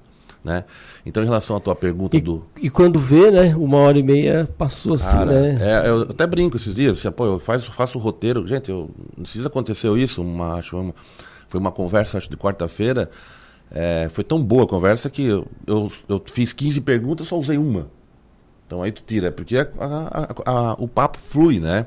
Em relação à tua, à tua pergunta do, dos principais programas que a gente viu, cara, todos eles a gente aprende, Rafa tu aqui todo dia, a gente está tá aprendendo, os meninos ali também, que estão aqui na produção, aqui a gente, a gente ri bastante, né? a gente se diverte bastante, a gente faz a coisa se divertindo. Eu acho que isso aí é, é a essência da coisa. Eu acho que Se a gente está feliz fazendo o nosso trabalho, com certeza os nossos convidados estão sentindo a mesma coisa, porque eles estão sentindo a vontade, a energia é boa, a fluidez do programa é bom e tudo acontece numa boa, né? Então eu acho que tivemos alguns embates aqui, teve um, uns embates políticos, quando há um debate político aqui na mesa a coisa ferve. Às vezes a gente joga um, um fósforo na mesa, bota o álcool, joga o fósforo para ver o que acontece, né? Então alguns saem um pouquinho da linha, outros continuam na linha, saem chamuscados. A gente também sai chamuscado, porque também sobra para todo mundo. Então os temas são bastante polêmicos, né? os temas de religião. Até esses dias um, uma, um religioso me, entrou em contato comigo essa semana. Olha, um tema bom para ti. E eu já combinei com ele, vamos fazer. Comida, bebida e religião. Então, isso já é um tema que a gente já vai utilizar. Segunda-feira, já, a gente já vai aproveitar o teu programa para fazer uma chamada. É, vai ter um programa aqui de sucessão familiar. Vai, estará conosco o Felipe Colombo, da Anjo Química, o, o Érico Fontana, da consultora Fontana, é, o Edinho Castanhel. o Edinho Castanhel, da Engenharia Castanhel. É, tem mais um. E o Renan Búrigo, que é do Laboratório Búrigo.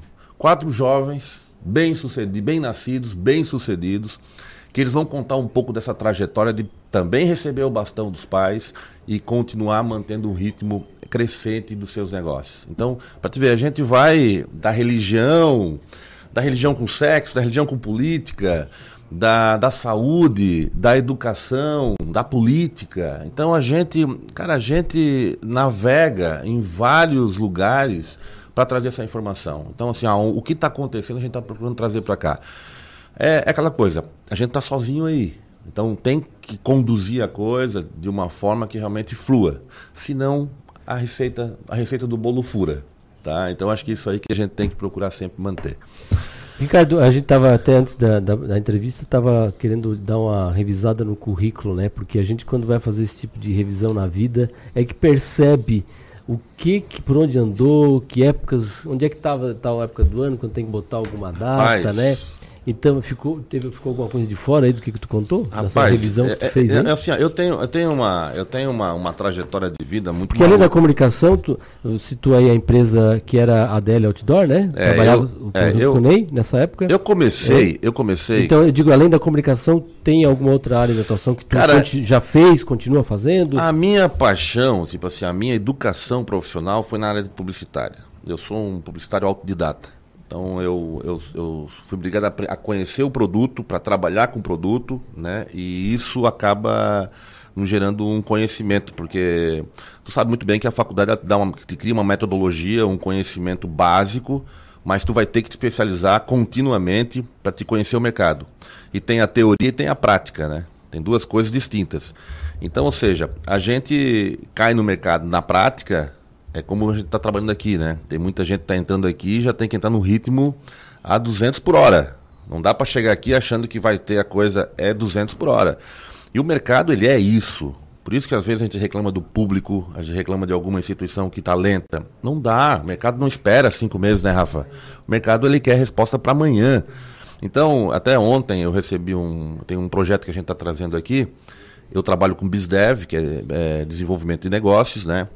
Que essa prof... é uma dessas profissões novas, digamos assim, que na realidade eu fiz isso a minha vida toda, só que eu nunca ganhei dinheiro com isso. E isso não era para mim uma profissão. Hoje não, hoje eu faço esse trabalho de forma profissional, né? Então eu atuo em várias direções, eu eu tenho uma parceria com o escritório de Brasília, um escritório de advocacia de Brasília, um outro escritório de advocacia aqui em Criciúma, uma empresa de, de consultoria de empresas em de consultoria de empresas em Florianópolis. E nesse trabalho o que chega para nós passa por uma avaliação e a gente encaminha. Então a gente faz aquele papel de intermediação, né? Vou dar um exemplo. Nós estamos tentando trazer uma empresa, uma fintech de São Paulo para Criciúma. A opção dela é Florianópolis. Então, como é que funciona esse trabalho? Como é que tu faz o atrativo dela? Como é que a cidade se vende? Com certeza não é a forma como ela está se vendendo hoje. Então a gente, tá, a gente acaba construindo um modelo de venda do município. Né? Tem uma outra, uma outra multinacional espanhola que nós levamos cinco meses e agora que a gente colocou ela no mercado, que agora que, uma, nós fechamos um acordo com uma empresa aqui de Criciúma, para a gente fazer a distribuição e a representação dela, a princípio em Santa Catarina. Mas ela pode ir para o Rio Grande do Sul essa, essa, essa autorização, esse contrato, ele pode também ir para o Rio Grande do Sul e Paraná. Então esse trabalho hoje, ele já está acontecendo, já vem sendo feito de forma profissional. Mas quanto ao começo de tudo, né, voltando lá atrás, cara, eu comecei com 13 aos 18 anos, eu fui office boy do BESC. Eu posso dizer o seguinte, é, eu tive uma experiência no BESC, coisa que. aquela coisa mesmo de só sacanagem tu levar dos caras, né? Então eu era um mascote. Então, assim, às vezes eu brinco com o nosso estagiário, cara, vocês, é melzinho na chupeta que vocês passam aqui. Vocês não, não, vocês não, não sabem nada do que é a vida. Então a sacanagem, ela faz parte para te aprender a deixar de ser, né? Então, ou seja, o BESC. Faz parte do aprendizado, tudo isso, né? É, o BESC foi uma escola, né, cara? Aí foi pro BESC, depois eu fiquei um tempo no exterior também, depois eu voltei, fui trabalhar, fui, tive na DL, depois eu tive uma empresa de comunicação digital, é, é, putz, agora esqueci, é comunicação visual na parte de impressão digital, que era novidade na época, antes de chegar essa parte, porque o outdoor, Rafa, só para te entender, é o papel que a gente conhece, né? Essa geração agora vê a imagem no, na, na, lona. Antigamente era o papel. E a evolução do papel na tecnologia do outdoor, da mídia exterior, foi a impressão digital. Ela mudou o conceito. Então teve a durabilidade, teve uma questão da durabilidade. Na época a lona era cara, vieram as empenas, né, aquelas empenas em prédios. Então mudou completamente o cenário. Aí eu montei uma empresa dessa. E depois foi nessa, nessa situação aqui, que eu não lembrava direito, foi em. Em, em, em, em. Então, aí de dois, 97 até 2001, eu tive uma, uma concessão pública em cima de imobiliário urbano. Né? Nós antecipamos o projeto, na época aqui, em dois anos do projeto de São Paulo. Então, ou seja, nós antecipamos a vinda das multinacionais para o Brasil. Não que nós fomos, fôssemos multinacionais. Mas na época teve o projeto da Cidade Limpa, da Marta Suplicy. E o que, que era isso? Eles tiraram, eliminaram a poluição visual eles licitaram os espaços públicos, que para o mobiliário, para a mídia exterior, é o filé mignon. Então, tudo que é área pública é o filé mignon, são os melhores pontos, tá? E aí ela licitou esse espaço para a JC Deco, a de Shell, a da JC Deco francesa, a de Shell inglesa, várias empresas, tinha uma outra espanhola. Então eles ganharam e, e entraram no Brasil. E eles padronizaram o mobiliário urbano. São relógios digitais, são, é, cara, uma série de, de produtos. E que cima fez esse trabalho e antecipou antes. Então, a publicidade sempre teve em mim, né? E eu acho que essa pegada a gente acabou levando para a comunicação. Mas é isso, cara, é muita coisa aqui. É muita né? coisa. Ricardo, é, vai ter que voltar outra hora para contar mais. Porque é fora, muito... o que não tá, fora o que a gente não pode colocar aqui, Fora né? o que não pode botar no currículo, é verdade. Bom, Ricardo, queria te agradecer pela participação aqui no Estúdio Cidade, contando um pouco da tua história, dessa tua participação aqui no projeto, um pouquinho sobre o Boa Mistura conversando aqui com nossos ouvintes e espectadores. Muito obrigado pela tua participação aqui. Um bom dia para você. Rafael, eu que agradeço essa, essa oportunidade. Eu acho que é isso aí. É, é, é deixar aqui dito que é um prazer, né? A gente trabalha com felicidade. Eu acho que é isso aí. E que a gente continue assim, né, Rafa, nessa pegada e que o sucesso nos acompanhe e que todo mundo esteja feliz com esse trabalho. Muito obrigado. Obrigado ao, ao, ao ah, tu esqueceu do nome Ricardo Lopes. Esse... Eu ia chamar pelo teu nome do teu irmão, Ricardo. Tu me é normal, é normal. Ricardo Lopes, o nosso parceiro aqui de Rádio Cidade em Dia, apresentador e produtor também do programa Boa Mistura. Bom, é, no próximo bloco vamos falar sobre as manias que todos nós temos no quadro Problema dos Outros. A gente já volta, não sai daí que o, o Estúdio Cidade volta em três minutos. O Estúdio Cidade, com Rafael Matos, volta já. Continue sintonizado e interagindo conosco. Participe dos nossos programas pelo Twitter. Faça seu comentário usando a hashtag Rádio Cidade em Dia. Estamos com uma super promoção nos cinemas Arcoplex dela e Arcoplex Criciúma, onde o valor do ingresso é preço único para todos os clientes. Não tem meia entrada. Segunda, terça, quinta, sexta, sábado e domingo, você paga apenas 10 reais. Quarta promocional apenas 8 reais. Sábado maluco, último sábado do mês, você também paga somente 8 reais. Nossa! Você não pode perder. Aproveite, venha para Arcoplex Cinemas. Amor, não fique preocupado, mas hoje à noite eu sonhei com o meu ex. Papai, eu tenho dois namorados e estou pensando em ampliar para três Olha, me desculpe a franqueza, mas acho que você engordou. Vovó, aquela sua sobremesa é muito ruim, foi por isso que sobrou. Aquele seu perfume que eu adoro, hum, lembra minha primeira namorada. Aquela sua camisa autografada do Brasil não sumiu, eu dei pro filho da empregada. Eu uso seu batom e seus vestidos sempre que você está dormindo. A cada dez vezes que a gente namora, em oito delas acabo fingindo. Tem muitas coisas que a sua família não precisa saber. Mas se você é doador de órgãos, isso você tem que informar. Seja um doador, avise sua família. Uma campanha da APAR.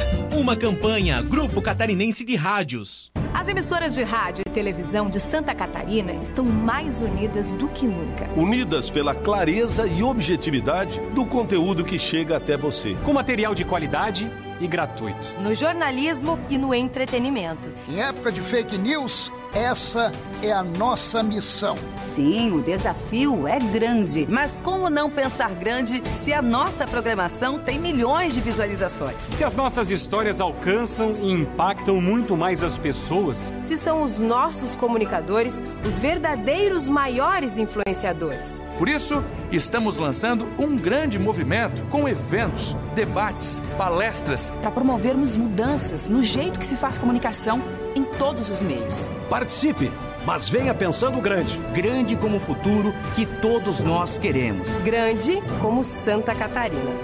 Pense grande, pense rádio, pense TV. Uma mensagem da Acaerte.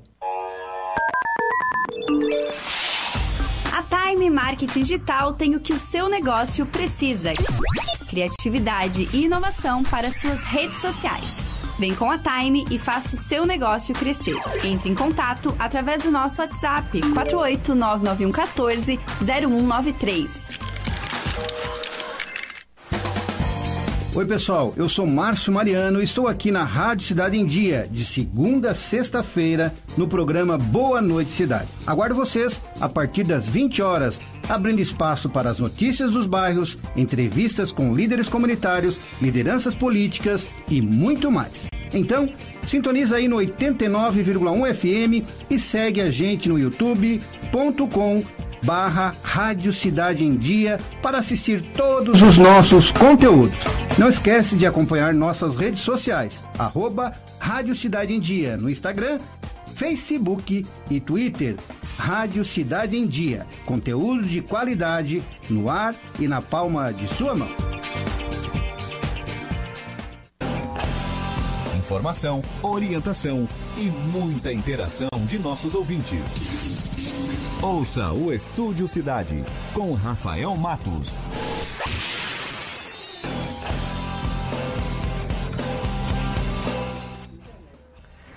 Dez horas e 28 minutos, 24 graus a temperatura. Eh, estamos de volta com o Estúdio Cidade aqui na Rádio Cidade em Dia, no 89.1 FM também em nossas redes sociais. Hoje, 29 de fevereiro, né? A gente lembrou isso no início do programa uma data que tem algumas curiosidades a respeito nesse dia. E entre elas são as pessoas, né, que nasceram em 29 de fevereiro. E aí, né, sempre fica aquela brincadeira, comemora aniversário quando? Só de 4 em 4 anos. E a gente vai agora então com o nosso repórter cidade, Taylor Topanotti, que vai falar sobre isso. Repórter Cidade. A informação direto das ruas. Bom dia, Taylor. O Taylor está com alguém que nasceu em 29 de fevereiro, é isso, Taylor? Bom dia, Rafael. Bom dia a todos os ouvintes do Estúdio Cidade. Rafael, é uma data, é, como você mesmo falou, né? É, qual o dia, é, qual é, a, o dia que a pessoa é, comemora a sua data de aniversário? Está aqui comigo Andressa Guinzani, olha, toda acabou de chegar em casa, aqui na casa dela, está nos recebendo aqui na, na, residência dela. Veio do salão, onde vai ter uma festa daqui a pouco, logo mais, vai receber os amigos.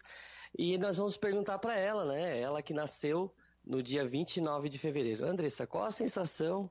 É, sei que tu tem, já deve ter ouvido essa piadinha, né? Você faz aniversário de quatro em quatro anos? Bom dia. Bom dia. É, sim, tô fazendo seis aninhos hoje. É legal, né? A gente se sente bastante especial, porque é uma data que não tem todos os anos, né? E tô bem feliz de estar comemorando hoje, dia 29, deu esse dia bonito. Tô bem feliz. E, e no teu registro, é, como é que está o teu registro de nascimento? Eu sou registrada dia 1 de março, porque eu nasci às 9 e 10 da noite. E minha mãe, ela viu que quem nascia depois do meio-dia, registrado dia 1 e antes do meio-dia, dia 28. Então, quando não é ano bissexto, eu faço aniversário dia 1 de março. E além dessa piadinha, qual as outras que tu escuta nessa data? Ai, quantos anos tu tem? Tem só seis anos. Quando é ano bissexto, ah, esse ano tu não faz aniversário, não sei o quê. E por aí vai. E sábado de sol vai receber os amigos, então? Vou receber meus amigos aqui na minha casa, fazer uma festa para comemorar, porque não é todo ano, né? Então tem que aproveitar. Ela até estava mostrando, Rafael, que a vela do, do bolo dela de aniversário vai ser o número 6. Comprei uma vela de 6 anos para entrar na brincadeira aí do pessoal. Rafael, a gente entrou em contato com as maternidades da região. É, tivemos dois nascimentos no Hospital São José, tivemos um nascimento no Hospital São Marcos de Nova Veneza. Nós tivemos um nascimento também, é, um nascimento na madrugada de hoje no Hospital Santa Catarina e a hora que a nossa reportagem ligou, tinha outro sendo encaminhado para uma, uma, uma gestante sendo encaminhada para cesárea. Então são duas crianças. E também uma das curiosidades é, do, desse dia, 29 de, de novembro, de, de fevereiro, é, sobre as, as pessoas que também é, têm o óbito nesse dia, é, também são registradas de, se for depois do meio-dia, no dia 1 de março, e se for antes do meio-dia, dia 28 de fevereiro. Então é isso, Rafael e ouvintes, sábado de sol, nós, nossas equipes estão na rua para falar nesse dia 29 de fevereiro coisa que vai ser só daqui quatro anos. Nós vamos estar repetindo é, esse feito e a gente está aqui é, ligado na programação da Rádio Cidade. Um sábado de sol, é, dia bom, né, Andressa, de receber as pessoas é, para um, uma festa. E a gente está aqui é, na Rádio Cidade com a reportagem de rua. Eu sou o repórter Taylor Topanotti, conectando você com a informação. Obrigado ao Taylor. É, e um, a gente, e um programa desse no sábado, 29 de fevereiro, só daqui 24 anos, né? O Marcos ali fez a pesquisa.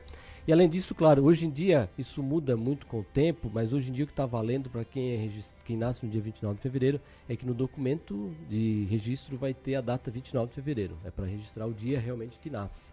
Né? E aí a comemoração vai caber depois a cada um, porque a data só vai ter a cada quatro anos, mas Pode um ano comemorar um dia antes, um dia depois, vai caber uh, ao que acontece com cada um. Mas um sábado, né, como disse Andrés, fazer uma festa de aniversário no dia 29 não é sempre ainda mais num sábado, né? Nada melhor. Então, 10 horas e 33 minutos. Vamos agora com informação aqui no estúdio. Hoje é dia do quadro O Problema dos Outros. O problema dos outros. Porque faz bem conversar sobre as dificuldades do dia a dia. Quem está aqui para conversar com a gente hoje no quadro Problema dos Outros é a psicóloga Denise Nuremberg. Muito bom dia, Denise. Bom dia, Rafael. Bom dia a todos os ouvintes. Denise, o tema que a gente selecionou para hoje é o, a mania. Todos nós temos uma, alguma maniazinha, mesmo que, que negue, né? Mas acho que alguma e sempre tem, né? Alguém sempre tem alguma coisinha, né? Sim, sim. Uh, uh, o que, que, é uma mania, né? Como é que a gente uh, acaba, né, até para poder o ouvinte e você, as pessoas que nos estão ouvindo e para entender melhor. A, a gente repetindo uma determinada ação todo dia, isso pode se tornar uma mania às vezes a gente nem querendo repetir, a gente se torna. Você colocando o, o teu celular todo dia no, no mesmo né, horário, tu acaba acordando esse no, no, nesse horário. E acaba, né, às vezes tu, menos de férias, nos primeiros dias de férias, tu, tu, tu tem essa preocupação de, de olhar para o celular, se está tá, tá, tá no, na, a, o seu despertador está colocado, e depois tu lembra que ah, que realmente tu tá de férias, né? Ou é final de semana. Então, essas manias é isso, assim, a mania é aquilo que não nos atrapalha a vida, porque pois se, é. se passa a, a, nos atrapalhar... Quém a mania passa a atrapalhar... É, daí a gente chama que é um transtorno, né, que é o toque, né, que é um transtorno obsessivo compulsivo, que daí passa já para um transtorno. Então, mania é que todo mundo tem, que a gente consegue conviver, não nos atrapalha. Às vezes atrapalha a convivência, como tu colocar a convivência com os outros, com as outras pessoas. Porque cada. A, a, você está na casa de uma pessoa, né? Às vezes está recebendo, ela, essa pessoa tem algum tipo de mania, ah, por exemplo, com o prato, ah, do, com os talheres, né? No lugar de sentar na mesa. É, no lugar de sentar na mesa, exatamente. E que isso, ah, ah, ou você tu, tu recebe uma pessoa e essa pessoa só dorme em determinado local, sabe? Então isso é uma mania. Não atrapalha a vida dela, ela não deixa de sair de casa para visitar as outras pessoas, ah, ah, mas isso acaba, às vezes, né, constrangendo né, outras pessoas. Porque aí, Denise, você acabou dando então, alguns exemplos que seriam também confundidos com rotina. Né? Isso, né? Eu vou, vou, dar um exemplo aqui. É, para a gente vai para um determinado. Quem sai de casa para o trabalho. Uhum. Sempre sai no mesmo horário, porque sabe o tempo que vai precisar chegar lá. Uhum. E muitas vezes faz o mesmo trajeto. Uhum. É uma mania? Não, uma rotina, né? É acaba rotina, assim. mas aí tu acaba daqui a pouco pegando o mesmo trajeto sem tu perceber e, e, e, tu não está indo mais para o teu trabalho, né? Então, porque isso acabou sendo, não é a mania que, é, não é uma mania que vai te atrapalhar, mas assim, você não está pensando, você não está raciocinando, você está fazendo. E às vezes tem algumas manias, por exemplo, eu tenho a mania de escovar os dentes, tem que tomar água. é uma mania que eu tenho. Então, uh, parece que se eu não tomar água, isso me faz, sabe, não estou bem, mas eu posso passar. Se eu não tiver uma, estou num lugar que não tem uma água potável, eu não tomo.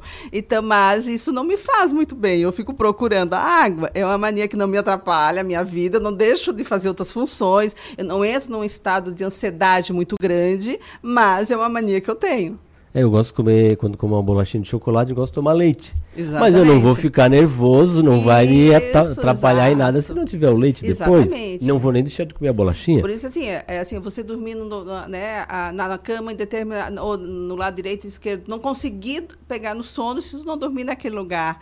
Né? Então, isso é uma mania. Mas, assim, com o tempo, se tu se acostumar, tu vai perdendo essa mania. Tu pode, uh, tu, tu, uh, tu uh, não tem aquele espaço ali, uh, tu, daqui a pouco tu tem um outro tipo de mania. Então, não é nada que realmente que te traz tanta ansiedade, porque daí nós estamos falando, quando começa a atrapalhar, daí realmente de um transtorno. Pois é, e quando é, como é que eu vou identificar quando isso não é mais mania? É o, é o transtorno, é o toque? quando começa toque a, com C, né? Que é, é o TOC, né? Toque, né? É o toque, é o transtorno obsessivo compulsivo. Quando isso gera uma ansiedade extrema, né? começa a, a, eu comecei a perder o controle de algumas situações, né?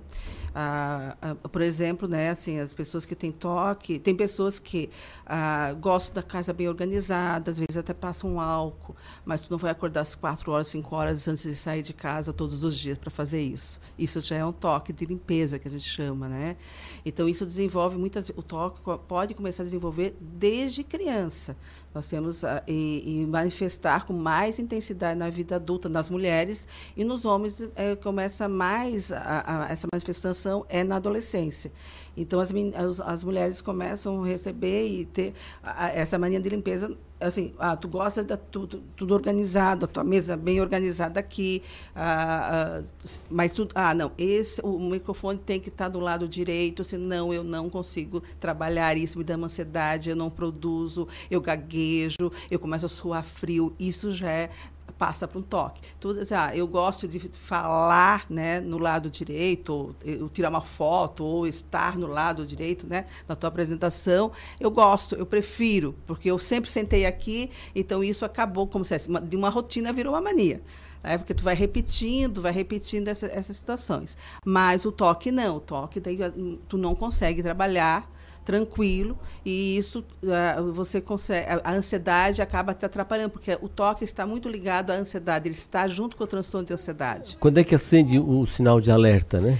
Quando você né quando ele tu precisa passa muito mais tempo preocupado com aquilo do que com outras coisas e, e tu chega atrasado no teu trabalho, ah, tu levanta, tu perde sono, ah, tu, ah, tu deixa de fazer ah, se divertir, ah, né, da tua, da tua, sai da tua rotina, precisa, não, tu tem uma rotina muito rigorosa, ah, tu começa a sofrer por isso né? Tem um sofrimento grande psíquico, né? A gente, quando a gente fala sofrimento, é um sofrimento psíquico. Você começa a sofrer. Tem pessoas que, ah, por exemplo, que já é um, como a gente estava falando, você sai do teu lugar, né? do teu lugar, é, isso é uma rotina, mas daí mas tu te, gosta de passar sempre ali.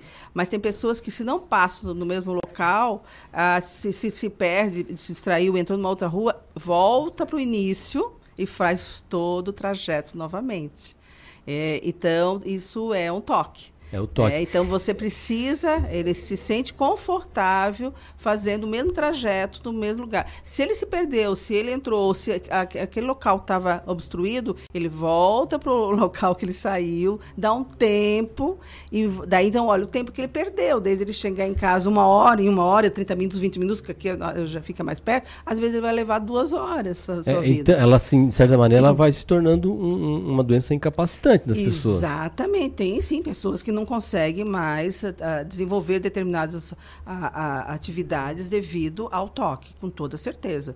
Pessoas que não conseguem. Tem pessoas que não conseguem passar em ponte, então só conseguem passar em ponte e estão dormindo. Eu, eu quando eu, eu, eu, estudava em Florianópolis, eu tive um paciente que era dessa forma, ele não conseguia passar em ponte, então ele só passava se ele estava dopado, ele, tava, ele tinha que usar uma, uma, alguma substância então, isso já, pelo. Assim, Florianópolis é um problema, né? Uma, uma, pessoa ter medo de, é. de passar uma, uma, ponte até longa, como Florianópolis tem. Ah, é, é, até se é, o medo faz parte da nossa vida, a gente está se, se precavendo de, de algumas outras questões, mas agora você não passar e não conseguir, só precisar passar, né? Se você estiver dormindo, daí, ah, e daí outras pessoas ajudando, não faz mais sozinho, como disseste, já se torna algo incapacitante. Tem diferentes níveis de toque? Uh...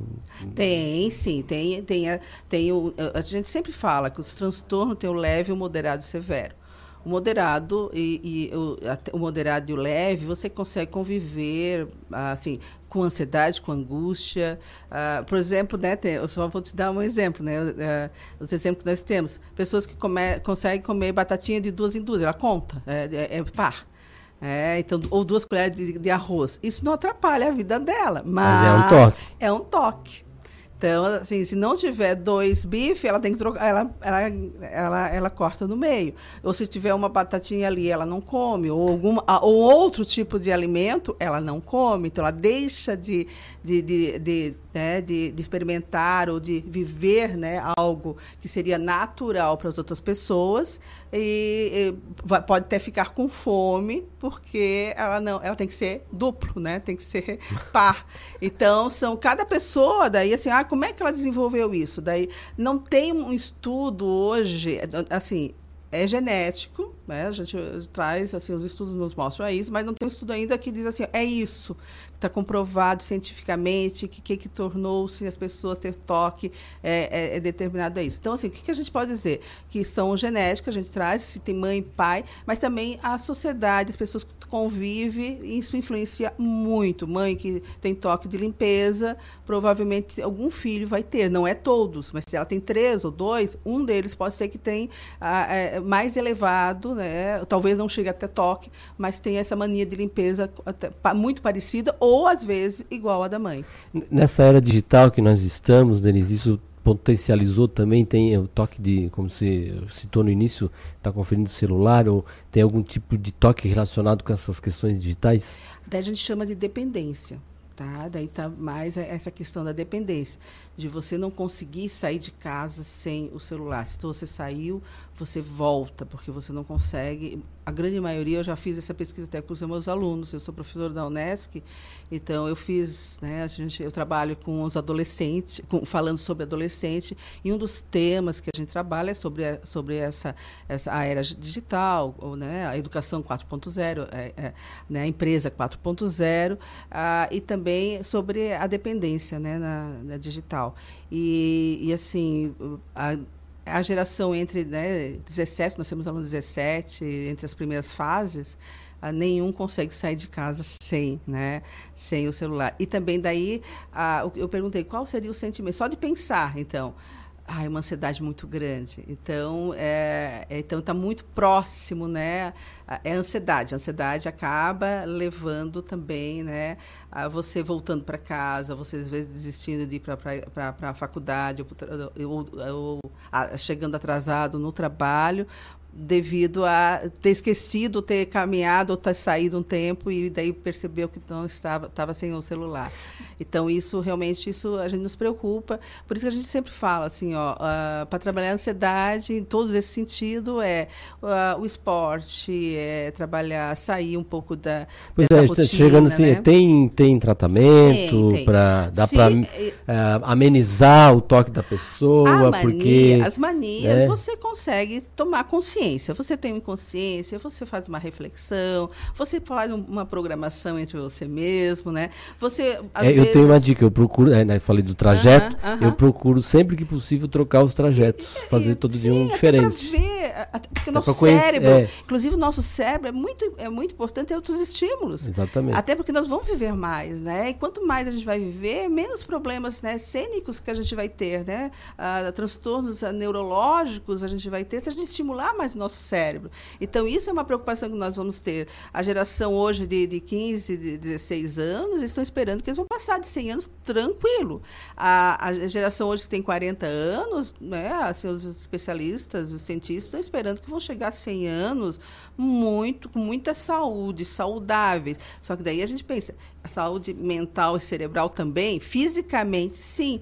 Então, daí nós temos que tomar esse cuidado. Aí esse estímulo que você fala, né? Então, sair da rotina, final de semana, uh, deixar um pouco o celular do lado, uh, vai para a natureza. A mãe natureza nos recarrega, não só para tirar nossa ansiedade, uh, e andar né, no meio do, do, de que onde que tem bastante né, árvores, respirar, né? A respiração é fundamental em todos os momentos, tanto para a mania, porque, como eu falei, sempre desencadeia uma ansiedade, o toque também, né? Porque o severo, a ansiedade, é, é, é daí ele é paralisante. Tu paralisa, tu a, a prejudica a tua vida, tu não consegue muitas vezes sair de casa, ou, ou tu chega muito atrasado ah, por vários motivos, né? Porque uma das, das maiores, assim, a, a, é mania da limpeza, que a gente já escuta bastante, e é aquela questão de olhar se você percebe, você sabe que você fechou a porta, mas você precisa ah, ir lá, né? E,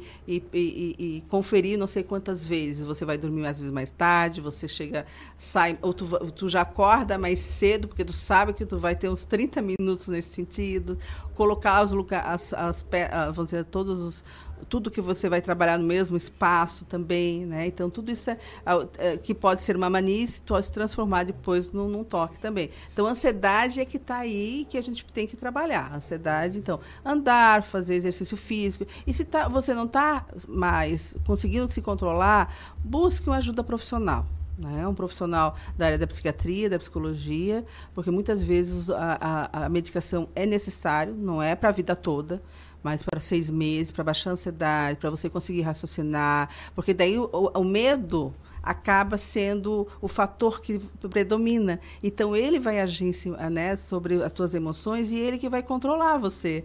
A tua razão não aparece, então a gente tem que chamar a razão e às vezes a medicação acaba fazendo isso. E, e daí a terapia consegue você lidar e trazer a tua razão para você conversar contigo. Você, não deixar que o medo converse contigo e, e ou a ansiedade converse contigo. Então que a tua razão e você consegue daí a, controlar e, e fazer alguns alguns né, ajustes e você mesmo né, a combinar, fazer algumas combinações.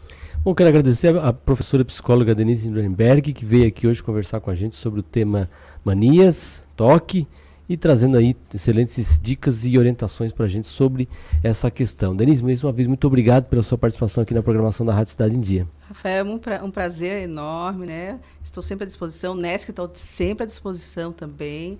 Ah, e, e assim, a gente deixa um contato da Unesc, eu vou deixar o contato da clínica, eu sou uma das, ah, das coordenadoras lá da Clínica de Psicologia da Unesc. Se alguém quiser uh, conversar comigo pessoalmente, tirar algumas dúvidas, segunda-feira eu estou lá na manhã toda, é 3431 2753 pode falar comigo, a gente pode estar colocando algumas outras coisas, que, algumas dúvidas que surgiram, eu estou disponível.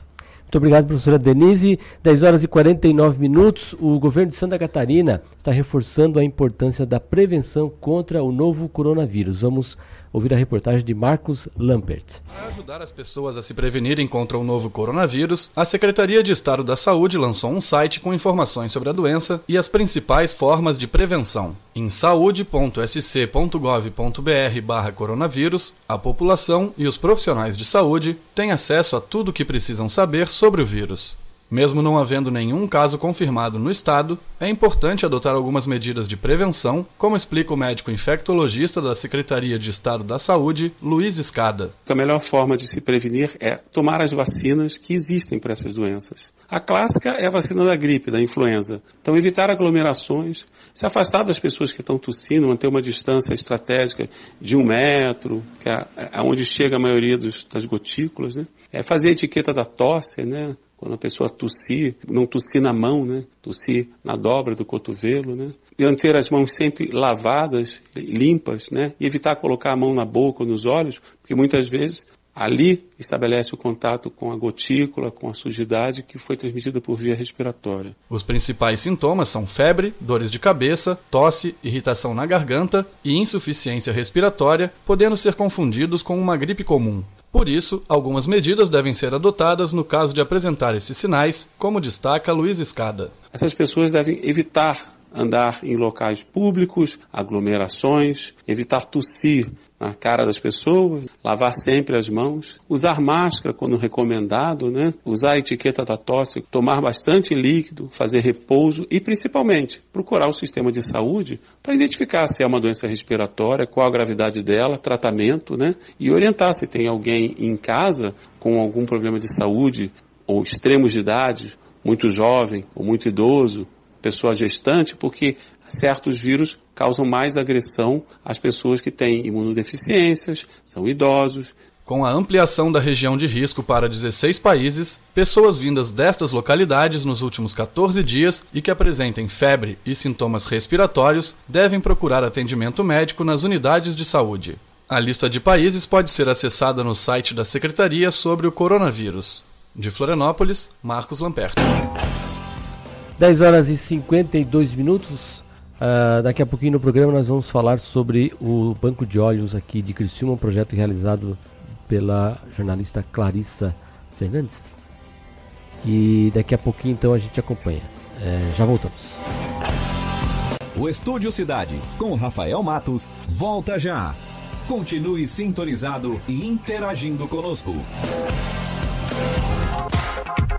Siga a gente no Twitter Rádio Cidade em Dia. Dicas para segurança no verão. Corpo de Bombeiros Militar de Santa Catarina. Previna-se, não seja mais uma vítima.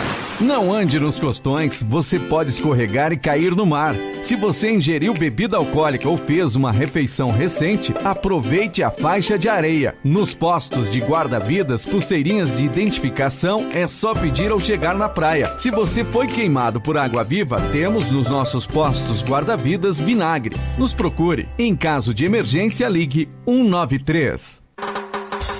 ZYN 553. Rádio Cidade em Dia. Conteúdo conectado com a sua vida. As emissoras de rádio e TV de Santa Catarina reforçam e defendem a reforma da Previdência Estadual e nos municípios. O prazo final é 31 de julho, em cumprimento à legislação e às alterações aprovadas no ano passado. Sem recursos, estados e municípios não terão como pagar inativos nem investir em saúde, educação e segurança. É hora de Santa Catarina estar ao lado deste novo Brasil. A reforma da Previdência é urgente. Esta é uma bandeira da Acaerte. Marketing Digital tem o que o seu negócio precisa: criatividade e inovação para suas redes sociais. Vem com a Time e faça o seu negócio crescer. Entre em contato através do nosso WhatsApp 4899114 0193. Por uma cidade melhor. Além dos materiais orgânicos, você sabe quais materiais não vão para o lixo reciclável? Fizemos uma lista: papel carbono, etiqueta adesiva, fita crepe, guardanapos, fotografias, filtro de cigarros, papéis sujos, papéis sanitários e copos de papel, cabos de panela e tomadas, clipes, grampos, esponjas de aço e canos, espelhos, cristais, cerâmicas e porcelana. São alguns dos materiais que não devem ser colocados para reciclagem. No caso das pilhas e baterias de celular, é preciso devolver aos fabricantes ou depositar em coletores específicos. A preservação do meio ambiente começa com pequenas atitudes diárias que fazem toda a diferença. Uma das mais importantes é a reciclagem do lixo. Faça sua parte. Cuide da sua cidade. Um alerta Rádio Cidade em Dia. Oi, pessoal, eu sou o Ricardo Lopes e estou aqui na Rádio Cidade em Dia, de segunda a sexta-feira, no programa Boa Mistura. Aguardo vocês a partir das 12h30 para debatermos os assuntos mais comentados do dia e abordarmos temas de relevância para a nossa região. Então sintoniza aí no 89.1 FM e segue a gente no youtube.com barra Rádio Cidade em Dia para assistir todos os nossos conteúdos. Não esquece de acompanhar nossas redes sociais, arroba Rádio Cidade em Dia no Instagram Instagram, Facebook e Twitter. Rádio Cidade em Dia, conteúdo de qualidade no ar e na palma da sua mão. Informação, orientação e muita interação de nossos ouvintes. Ouça o Estúdio Cidade com Rafael Matos. 10 horas e 56 minutos, estamos de volta com o Dia com a Cidade aqui pela Rádio Cidade em Dia, 89.1 FM, também nossas redes sociais no arroba Rádio Cidade em Dia, 26 graus a temperatura, hoje 29 de fevereiro, ano bissexto que foi criado pelos romanos na época do imperador Júlio César para corrigir né, o calendário ao tempo da Terra que leva para dar uma volta completa em torno do Sol.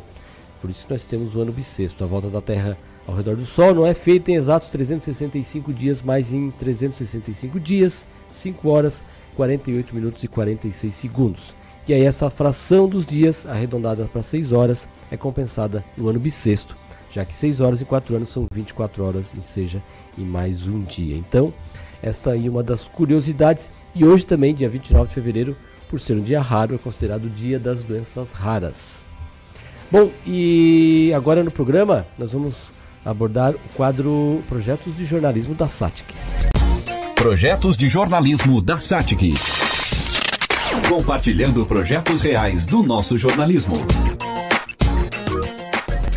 E quem está aqui no programa hoje para compartilhar com a gente o projeto que ela realizou na época do curso é a jornalista Clarissa Fernandes da Silva, Clara Fernandes, e ela que fez o projeto junto com o Juliano Altino, né? O Juliano não pôde estar aqui com a gente. Claro, muito bom dia. Obrigado por ter aceito o convite para vir aqui conversar com a gente. Obrigada, Rafael. É um prazer estar aqui.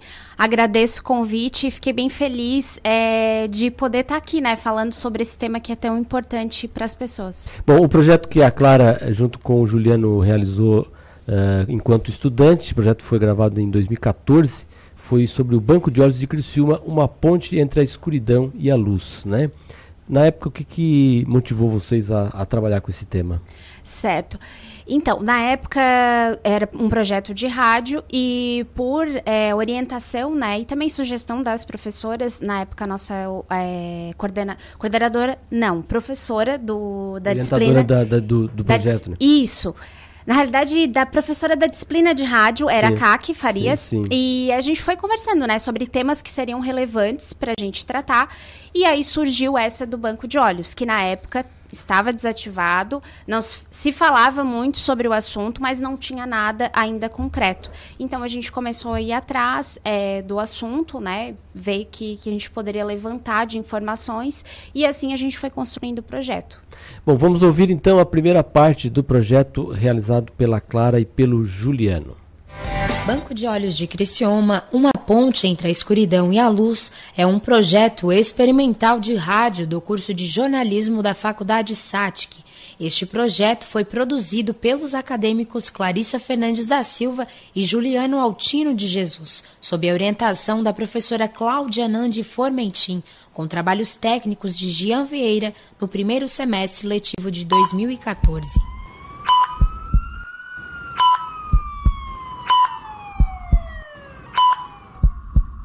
não tinha nenhum outro interesse. Tinha engenheiro, professor, advogado, médico, jornalista e tal.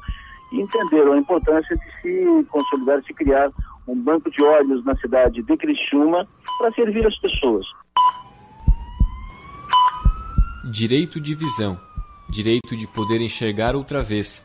Ajudar o próximo. Ajudar uma família. Consolo, abrigo e, de alguma forma, um auxílio para continuar Assim foi o Banco de Olhos de Criciúma até 2010. Criciúma está deixando de ser capital de captação de córneas. Eu tenho certeza disso, porque em seis meses, como foi em 2010, primeiro semestre de 2010, a gente teve uma captação que foi recorde nacional, a nível nacional, comentando que Criciúma foi recorde de captação de córneas no semestre de 2010. Imagine, envolvendo só um IML. E o Hospital São José, normalmente era o Hospital São José e IML. A história do Banco de Olhos de Criciúma começou no dia 23 de outubro, no ano de 1981. O responsável pela fundação foi um influente empresário criciumense da época chamado Desidério Melé. Ele, ele fundou, estruturou o Banco de Olhos. Tipo assim, foi criada uma diretoria, foi feito o registro do Banco de Olhos, foi feito um estatuto do Banco de Olhos, toda a documentação, toda a estruturação. Quando a equipe de voluntários e profissionais da saúde, participantes da composição do banco de olhos, iniciaram os trabalhos, a população em geral não sabia o que era um transplante de córneas. Deste modo, eles precisaram criar uma forma de explicar simplificadamente. O banco de olhos, na verdade, ele é um, ele faz uma ponte entre a família de quem morre e quem recebe o receptor da córnea. E nós fazemos assim, nós vamos conversar com a família, que, perdeu uma pessoa da família, e vamos uh, agilizar o processo para entregar essa córnea para transplante. O banco de olhos parou de funcionar por não ter um local adequado, segundo normas da vigilância sanitária. Quando em atividade, a remoção era feita do modo a fresco, que é quando se tem até 6 horas para a retirada das córneas, depois que o doador veio a óbito. A remoção era feita no IML pelo policial civil e técnico do ML, Almir Fernandes, e tinham 24 horas para entregar a córnea para a realização do transplante. A equipe corria contra o tempo. E nós tínhamos que mandar avaliar em Florianópolis, porque nós não temos esse espaço aqui. A gente correu atrás, mas depois de muita luta, a gente conseguiu que a prefeitura uh, uh, desse um espaço para a gente em termos de comodato que foi feito, para a gente usar aquele espaço para fazer o banco de obras e poder funcionar de acordo com a lei. Porque a gente parou em 2010 porque não estava atendendo mais a legislação. O espaço que a presidente do Banco de Olhos descreve é uma ala do Hospital Materno Infantil Santa Catarina, em Criciúma. O local atualmente é utilizado como almoxarifado, mas porque hoje não acontece mais tantos transplantes como quando o banco estava ativado não acontece por falta de córnea. Da, da, da, da captação, que é tipo assim, conversar com a família, que era esse papel que a gente fazia, e pegar da família a autorização, fazer preencher todos os formulários e entregar para transplante. Só que aí complicou o nosso lado, porque como foi criada uma lei depois que surgiu o sistema de transplante no, no Brasil, foi criada uma lei que, tipo assim, a gente tem que ter um espaço específico para o banco de olhos no hospital. Atualmente, a captação de córneas só ocorre quando existe a doação de múltiplos órgãos de pessoas que estão internadas no hospital e vêm a óbito.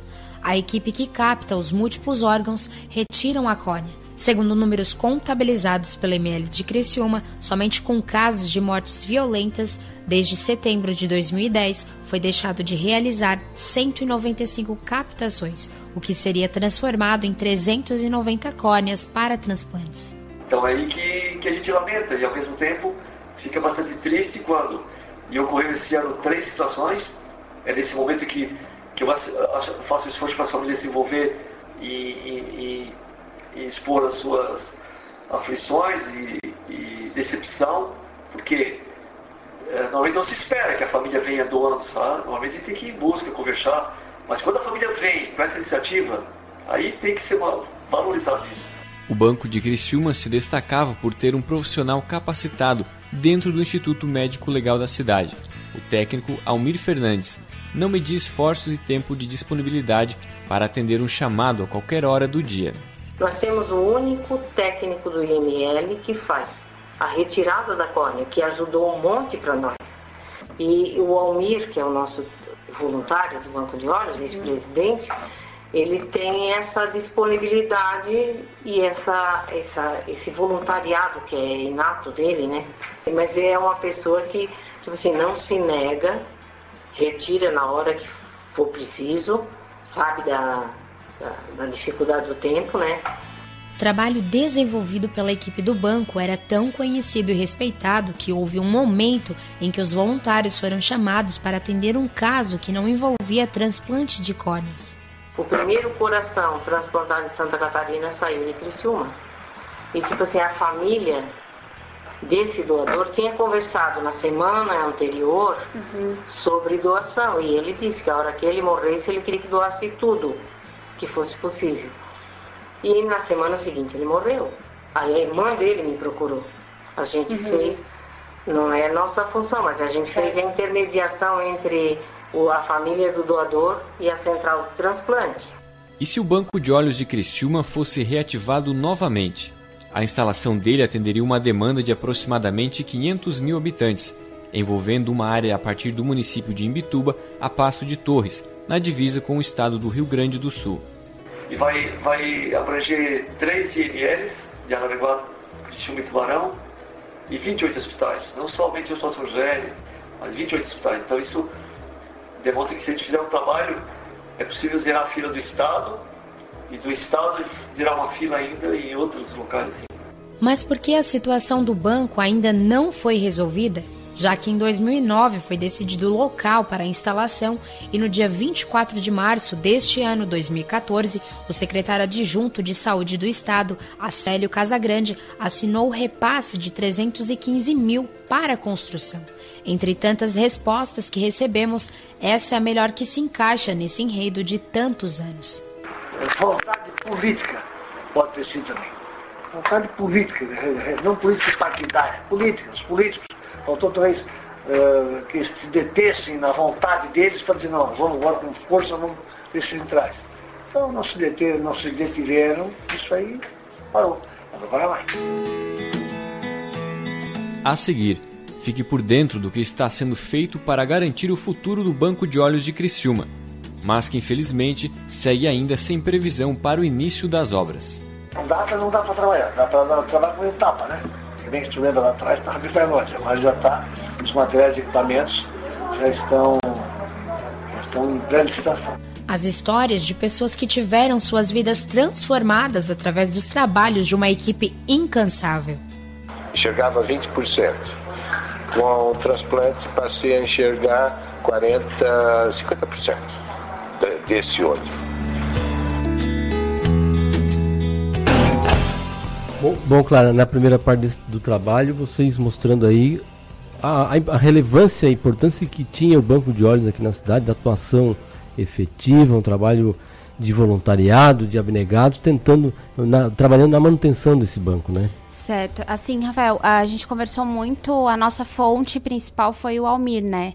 O Almir que é envolvido com várias causas, trabalha no ML, mas envolvido com várias causas na nossa cidade. E ele nos relatava, assim, é, que infelizmente o negócio não estava acontecendo é, por questões pequenas. Até ali quem está dando entrevista, se não me falha a memória, é o então na época secretário de saúde Paulo Conte. E aí eu perguntei para ele, né, por que que não estava acontecendo? E ele me falou assim, questões políticas, burocráticas. E assim, algo tão vontade política, né? vontade né? política é. e algo tão importante para famílias, é, né, para que as pessoas conseguissem voltar a enxergar alguns porcentos, né, a mais, uma porcentagem, como aquele senhor que relatou, que agora infelizmente não me lembro o nome dele, mas é, que infelizmente não estava acontecendo. É, me lembro que quando eu entrevistei esse senhor, ele se emocionava muito por tudo que tinha acontecido na vida dele, que ele né, enxergava 20%, e com, a, com o transplante de córneas começou a enxergar 40%, e como aquilo tinha mudado a vida dele. É, e, o, e alguém fala também no início do, do trabalho que a situação de, de as condições de se fazer cirurgias elas existem, né? E não, não, não temos mais cirurgias porque faltam uh, doadores. E aí os doadores só vão, nós só vamos ter esse, é, esse com um banco de olhos organizado e funcionando, né? E para isso, claro, precisa das condições também necessárias, porque só as pessoas quererem a gente vê que o grupo de voluntários chega no limite, né? Chega numa hora que não tem mais como fazer, né? Sim. É, nessa época, assim, o Almir contava muito para nós, a gente fez esse projeto em 2014. 14. Então, em, é, o Almir nos contava muito sobre o que, que tinha acontecido antes de 2014. Como Criciúma, como o Banco de Olhos de Criciúma era referência para o Estado como nós é, batíamos a meta de transplantes de córneas e como naquela época ali do projeto 2014 não estava acontecendo nada. Né? Felizmente, acho que foi 2017 ou 2018, a gente teve a inauguração do Banco de Olhos. Antes de vir para cá, é, tentei procurar alguma coisa, né, para atualizar, para ver se a gente tinha alguma coisa, mas as últimas notícias que eu tinha era de 2019, falando que apesar de o banco de olhos é, estar já instalado na cidade de Criciúma, tínhamos pouca adesão. E acho que é isso é o, é, o ponto central assim que a gente pode falar hoje. É, e que o trabalho de vocês serve de exemplo de que do que, precisa ser feito, talvez na mobilização novamente é, acontecer para você trouxe até um material impresso aí, de, relembrando esse esse passado. Eu me lembro de ações no, do Banco de Olhos na Praça Nereu Ramos uh, e as pessoas ader, ader, a, uh, tendo adesão a isso e se tornando doadoras, né? Bom, a gente vai ouvir a segunda parte do projeto que conta algumas histórias né, de pessoas que, que puderam, é, precisaram da cirurgia, da transplante e por conta disso né, puderam recuperar e, ou manter a sua visão. Vamos acompanhar a segunda parte.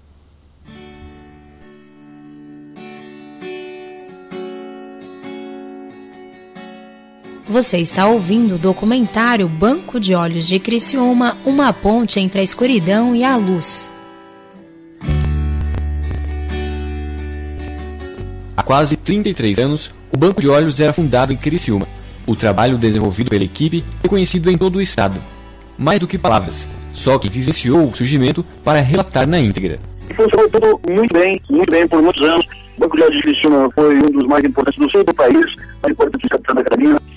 Centenas de pessoas que passaram a enxergar por causa do trabalho do Banco de Olhos e depois pela ineficácia e eficiência do poder público, por esse, esse trabalho todo foi a primeira equipe clínica do Banco de Olhos teve à frente o oftalmologista Henrique Packler. Hoje, o oftalmo se desligou do desativado do banco, mas outros profissionais enaltecem porque da necessidade para o transplante. É, o paciente não consegue mais enxergar sem óculos, o paciente a gente tenta fazer um óculos e não consegue resolver o problema de visão, e não consegue também diferenciar é, da lente de contato. Então, o benefício é a restrição da capacidade de enxergar depois de ser realizado um transplante.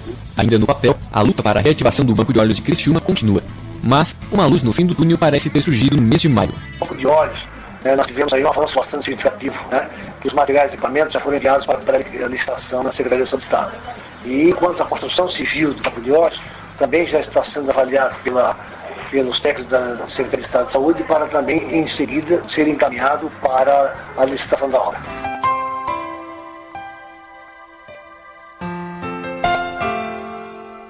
A retirada e o transplante de córneas, em geral, é um procedimento rápido, mas, para alguns, o momento do transplante não traz boas lembranças. Para o cinegrafista Jorge Ricardo da Silva, de 44 anos, que precisou de um transplante pela primeira vez há aproximadamente 14 anos, devido a uma bactéria que perfurou a sua córnea por mau uso de lente de contato. Eu sentia ele com um bisturi cortando, não sentia, não sentia tanta dor, mas eu sentia. Mas eu senti, ah, quando ele estava costurando, foram 15 pontos, senti tudo. Foi horrível, cara, foi horrível. As duas horas, piores duas horas da minha vida inteira. Quando Jorge voltou da cirurgia, se trancou dentro do quarto por dois ou três dias. Segundo ele, até a luz que entrava por baixo da porta o incomodava. O cinegrafista, com mais de 20 anos de profissão, ainda tinha um medo. O principal de tudo foi a minha profissão, né? Eu pensava assim, eu chorava muito, né? E doía até pra chorar. Doía muito, cara, doía muito. Eu não podia nem chorar. E eu comecei a pensar, bom, tô desempregado, e agora o que, que eu vou fazer da minha vida, né? É o que eu sabia fazer, o que eu gostava, o que eu gosto. Jorge não teve nenhuma ligação com o Banco de Olhos de Criciúma, mas poderia ter sido poupado se houvessem mais recursos naquela época para o funcionamento. Jorge ficou por dois anos no topo da fila do SC Transplantes de Florianópolis e nunca foi comunicado. Após consulta com um oftalmologista, o cinegrafista de 44 anos acabava de descobrir que, após transplantes e retransplantes, estava cego do olho direito e só poderia enxergar novamente ao se submeter a um tratamento com células tronco. Eu fiquei diferente esteticamente, mas isso não, não, não, me afeta, tanto que eu poderia usar uma lente, isso para mim, entendeu? Não tem problema nenhum. Eu, para mim, o que me, que me afetou muito foi o fato de não poder, de ter tido a oportunidade de voltar a enxergar e não, não ter me dado essa chance. Outra questão que envolve não só o transplante de córneas, mas os transplantes em geral, é querer saber de onde veio a doação. No entanto, a regra é clara: não se pode revelar quem foi o doador. Porém, em alguns casos, o próprio destino se encaminha de fazer os encontros emocionantes acontecerem. O motoqueiro, ele era um moço. E ele do, a família do Acorne, eu lembro dele, foi um de moto. E aí ele, ele era de Valdomiro e Orleans, uma coisa assim. E a família do. Eu conversei com a mãe, até inclusive, ela estava lá, nem tinha visto o filho ainda, mas ela doou. Aí foi retirada a córnea, foi entregue para um menino de 8 anos ali da. Do Rio Mãe, ali da Boa Vista. No fim foram descobrir, que aí queriam se conhecer, foram descobrir esse moço que morreu era amigo do irmão do que recebeu. Aí, aí fizeram uma festa, que aí fica assim, ficou tudo em casa.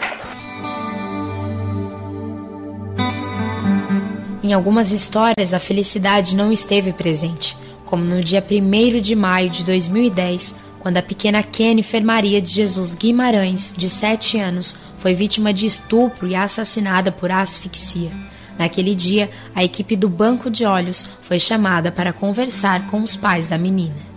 Nisso, na casa, estava a mãe, estavam os pais, estavam as famílias, e tinha uma madrinha dela junto com a mãe. E no momento que a gente conversou com a mãe, ah, a senhora é, mãe da menina, é uma menina sadia, é, tinha saúde, e é possível, se a família aceitar, fazer uma doação para que essas córneas sirvam para uma outra menina, que sabe outra, outra pessoa está sobrevivendo com, com as córneas dela.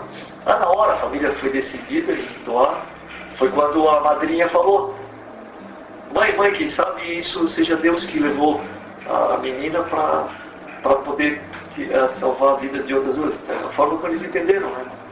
O ato da doação demonstra que, apesar de ser um momento difícil, as pessoas estão começando a ver a doação de córneas de uma forma diferente, de uma forma solidária. Então, assim, as pessoas já estão procurando, os familiares já estão procurando para doar. Fica para eles assim, hoje estou mandando aquela sensação de mutilar a minha filha, meu filho.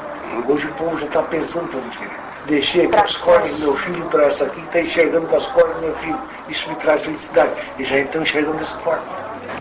E foi desta maneira, pelo ato de doar, que o designer gráfico Hélio Bianchini, de 44 anos, foi beneficiado com o seu primeiro transplante de córneas. Ainda assustado com apenas 24 anos, ele recebeu informações valiosas e que ficariam para sempre gravadas em sua mente. Mas eu fiquei absurdo porque na época o transplante, eu novinho ia saber como era esse transplante. Fiquei apavorado. Aí fui explicado pelo banco de olhos que não era assim tão, tão ruim e que isso já acontecia. Aí, depois de um mês, foi feito o transplante. Depois do transplante, o reconhecimento para as pessoas que o ajudaram veio em forma de voluntariado e muita vontade de ajudar o próximo. Aí eu fiquei como uma espécie de, no banco de olhos, fazendo campanhas, nós fazíamos campanha na ação global, era feita as ações global. Quando tinha eventos a gente participava. Tudo para uh, eh, manter ou procurar fazer que o banco de olhos funcionasse. Os interessados com o banco de olhos não se limita apenas aos voluntários ou transplantados. O desejo de ter uma instituição como esta no município de Criciúma vem também dos profissionais da saúde. Eu, particularmente, estou altamente descrente frente à possibilidade de reabertura do banco de olhos aqui em Criciúma. Infelizmente, apesar de estar descrente né, na, na implantação do banco de olhos, é um sonho que não deve, que não deve deixar morrer. Todos os esforços não foram capazes de manter o banco de olhos de Criciúma ativado. Desde 2010, sem fazer a intermediação com as famílias ou a captação das córneas no Instituto Médico Legal de Criciúma. Todos que participaram do banco, de algum modo, seja como voluntário ou transplantado, todos sem exceção desejam a volta do banco de olhos em Criciúma, para que outras pessoas possam ter a oportunidade de enxergar outra vez. Então esse foi o trabalho realizado pela Clara Fernandes, é, nome profissional dela, né? Nome de guerra, como diria a Clarissa Fernandes da Silva, mas conhecida como Clara Fernandes, e o Juliano Altino. Aí, e aí, nesse, como eu disse, nessa parte, histórias de pessoas né, que puderam receber, histórias também de quem acabou doando, porque o ato de doar é isso mesmo, né? A doação de um órgão é no momento, muitas vezes, de dor para uma família, mas que também pode trazer aí muita felicidade para outra, né? É mesmo, Rafael. É um, das histórias, assim, que a gente colocou no projeto, que mais me marcou, sim, claro, a do seu Hélio ali, né? É, foi emocionante pela volta, né? Da visão dele, em, em, partes. Mas, assim, a história que mais me marcou no projeto foi a da, da família da Kennifer. A Kennifer era uma menina, uma criança, que, né, foi morta e de uma forma assim bem brutal e que ficou muito conhecida aqui na nossa região. Então eu lembro que quando eu fui entrevistar o Almir, ele me, ele me contou, ele abriu o computador e aí eu acho que era um catalogado assim, né, a região dos olhos das pessoas e ele ia me mostrando, né, sem aparecer o rosto da pessoa, só os olhos.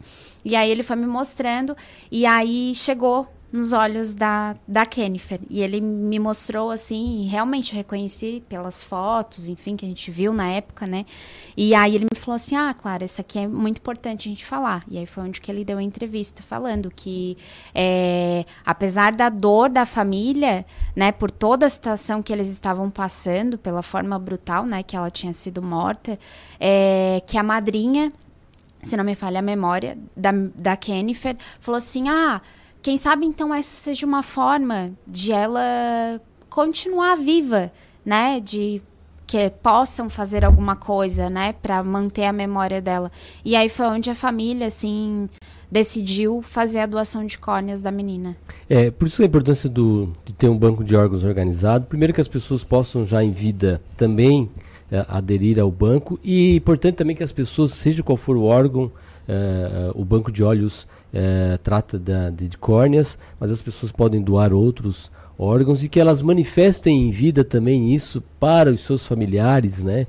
Para que isso de, seja respeitado depois, porque por às vezes por muito por crença, por por cultura, achar que não se deve fazer isso e de que aquilo a pessoa precisa ser sepultada com todos os seus órgãos, mas é importante que em vida, quem deseja isso, que também se manifeste, seja doar suas cornas ou os outros órgãos que sejam possíveis, que se manifeste em vida para quem, seus familiares, né, para que esse desejo seja respeitado. Com certeza. O Almeida falava muito no projeto que antigamente, até nesse material que eu trouxe, é, que fala, né, ah, sou doador de órgãos, ou muito mais antigamente ainda tinha na carteira no RG sou doador ou não sou doador de órgãos.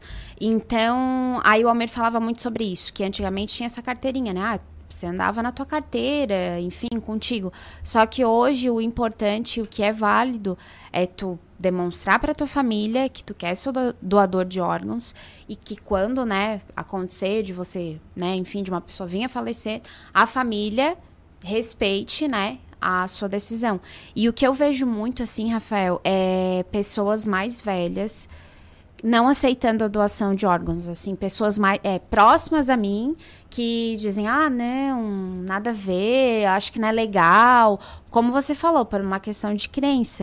E sendo que é uma forma de fazer com que outras pessoas é. vivam. É. E por isso a importância do trabalho de vocês, é, a gente relembrar esse trabalho hoje aqui, é, contando essas histórias, reforçando essa questão para que de certa maneira é, conscientizar também a todos né, que, que sobre essa informação, levar esse tipo de informação é muito importante.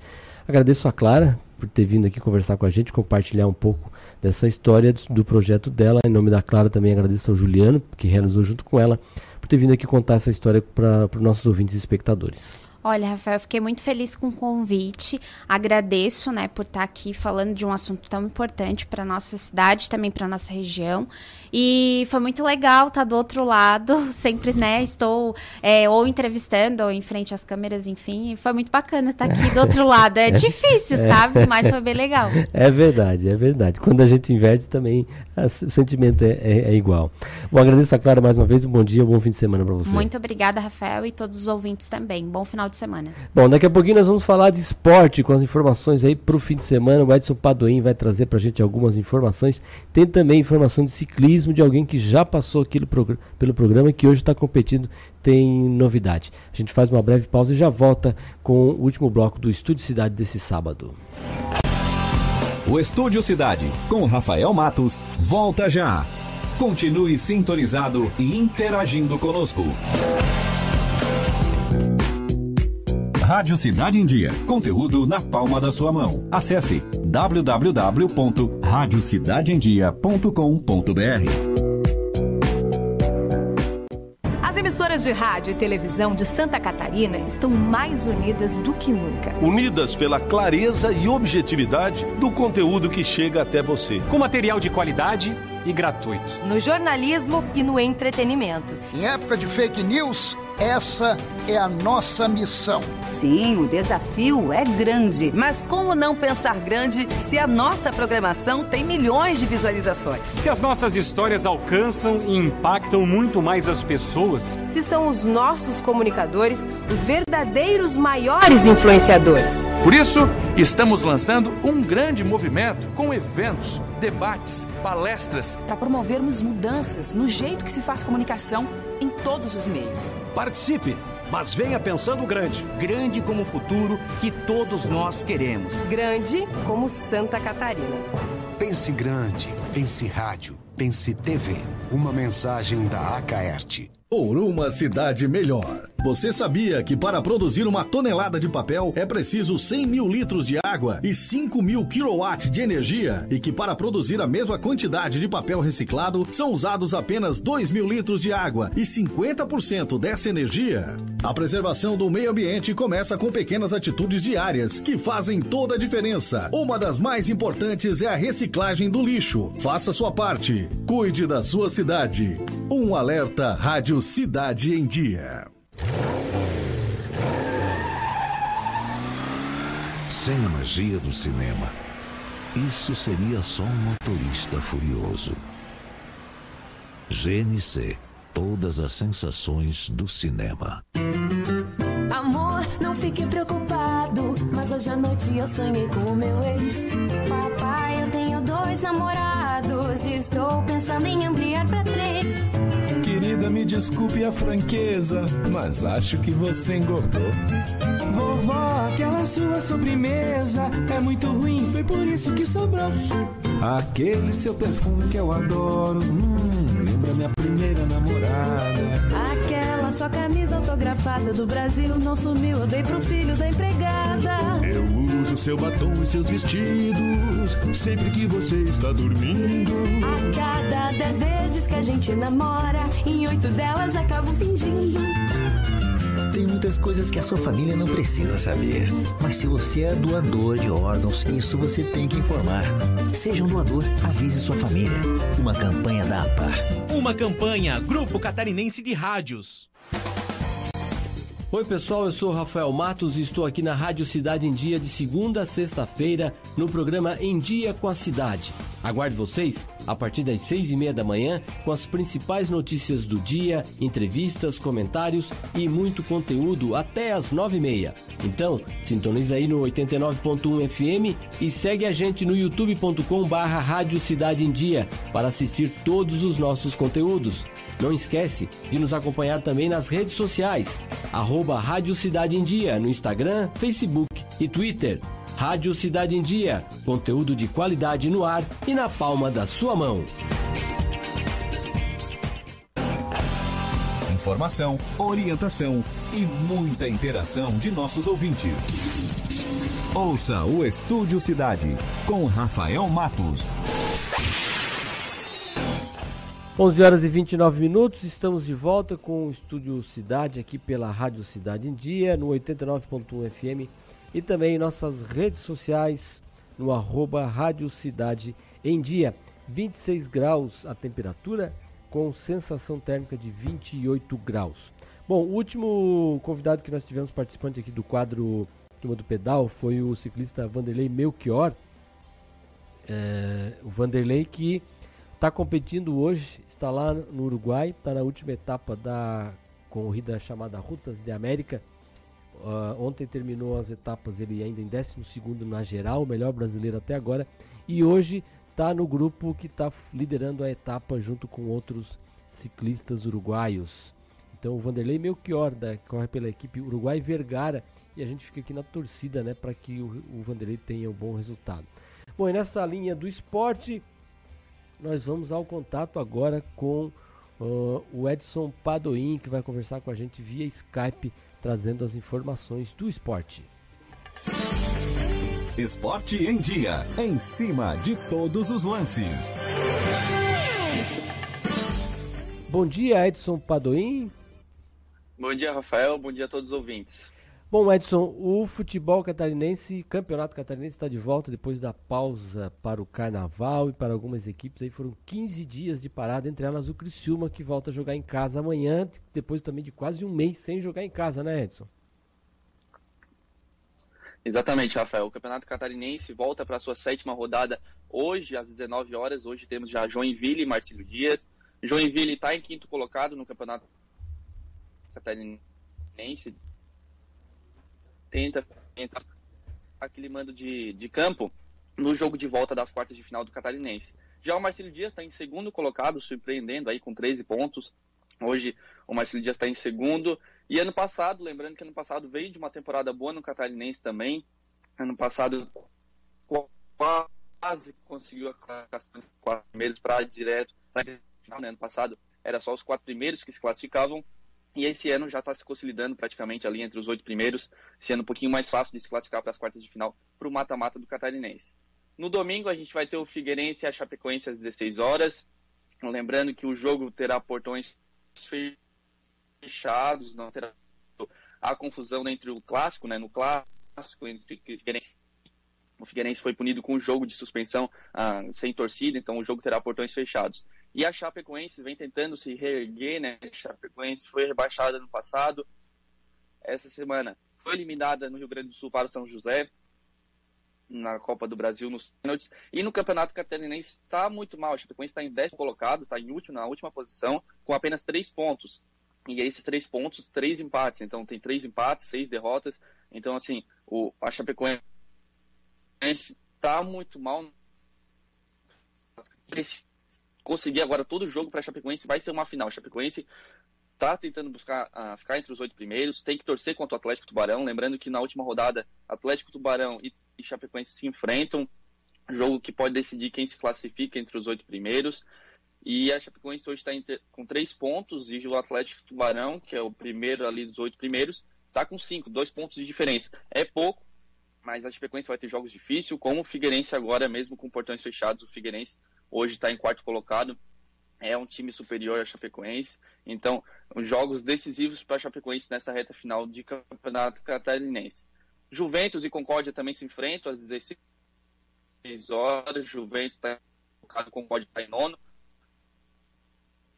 Concórdia também ficar entre os oito primeiros. é difícil, a gente sabe o time do Concórdia não tem um elenco muito forte e o time da Juventus, ah, jogando em casa, pode sim vencer o time do Concórdia ah, amanhã às 16 horas. Falando agora do Criciúma, o Criciúma joga contra o Brusque amanhã às 18 horas e 30 minutos. O Criciúma está em busca em sexto colocado, apenas um pontinho ali de diferença. Só que vai ter o Brusque pela frente. Brusque em primeiro colocado, está com 13 pontos. O Brusque hoje é o time mais superior do, do Campeonato Catarinense.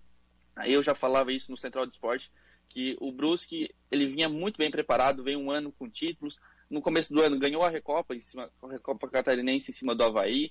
Então, assim, o Brusque vem muito treinado, vem muito preparado para esse campeonato catarinense. Tanto é que é o time mais superior hoje do campeonato. O Criciúma vai ter desfalques importantes, não vai poder contar com o Victor Guilherme e Eduardo, que estão suspensos, e o atacante Endro, que sofreu uma, um pisão no pé contra o Havaí, teve uma fratura confirmada e não, não vai. Já pelo lado do Brusque, os laterais Edilson e João Carlos e o atacante Fio estão lesionados.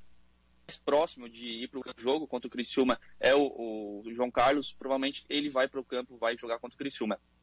E o Rafael, você destacou muito bem que o Criciúma aí teve 14, 15 dias para treinar devido à pausa ali do carnaval, feriado de carnaval. E já o Brusque, não. O Brusque continuou jogando nesse período contra o Remo, válido pela Copa do Brasil. Conseguiu a classificação, ganhou do Remo. Pela primeira vez, o Brusque vai para a terceira fase da Copa do Brasil. A primeira vez que o Brusque consegue essa classificação. Ano passado parou na segunda fase, foi eliminado em casa pelo Corinthians. Então, assim, o Brusque vem de um momento muito na Catarinense quanto na Copa do Brasil. Então o Brusque, para mim, é favorito amanhã no jogo às 18 horas e 30 minutos, mas a gente sabe que é futebol, tudo pode acontecer, o Criciúma pode ir lá e fazer 2 a 0 O Criciúma deve vir no campo, ontem teve treino aberto no estádio Liberto Wilson, a torcida pôde comparecer, e o Roberto Cavalo escalou a equipe da seguinte maneira, Paulo Genesini, Carlos César, Rodrigo Milanês, Fábio e Adnilson, Christopher Foguinho e Léo Ceará. Daniel Cruz e João Carlos no ataque. Então, esse é o time provável que o Criciúma pode ir para o campo contra o Brusque. Além disso, o lateral Kaique e o goleiro Agenor, eles foram inscritos no bid, né? Esses dois jogadores chegaram há pouco tempo no Criciúma, durante já a temporada, e eles não ir para a partida, né? Provavelmente vão começar no banco de reserva.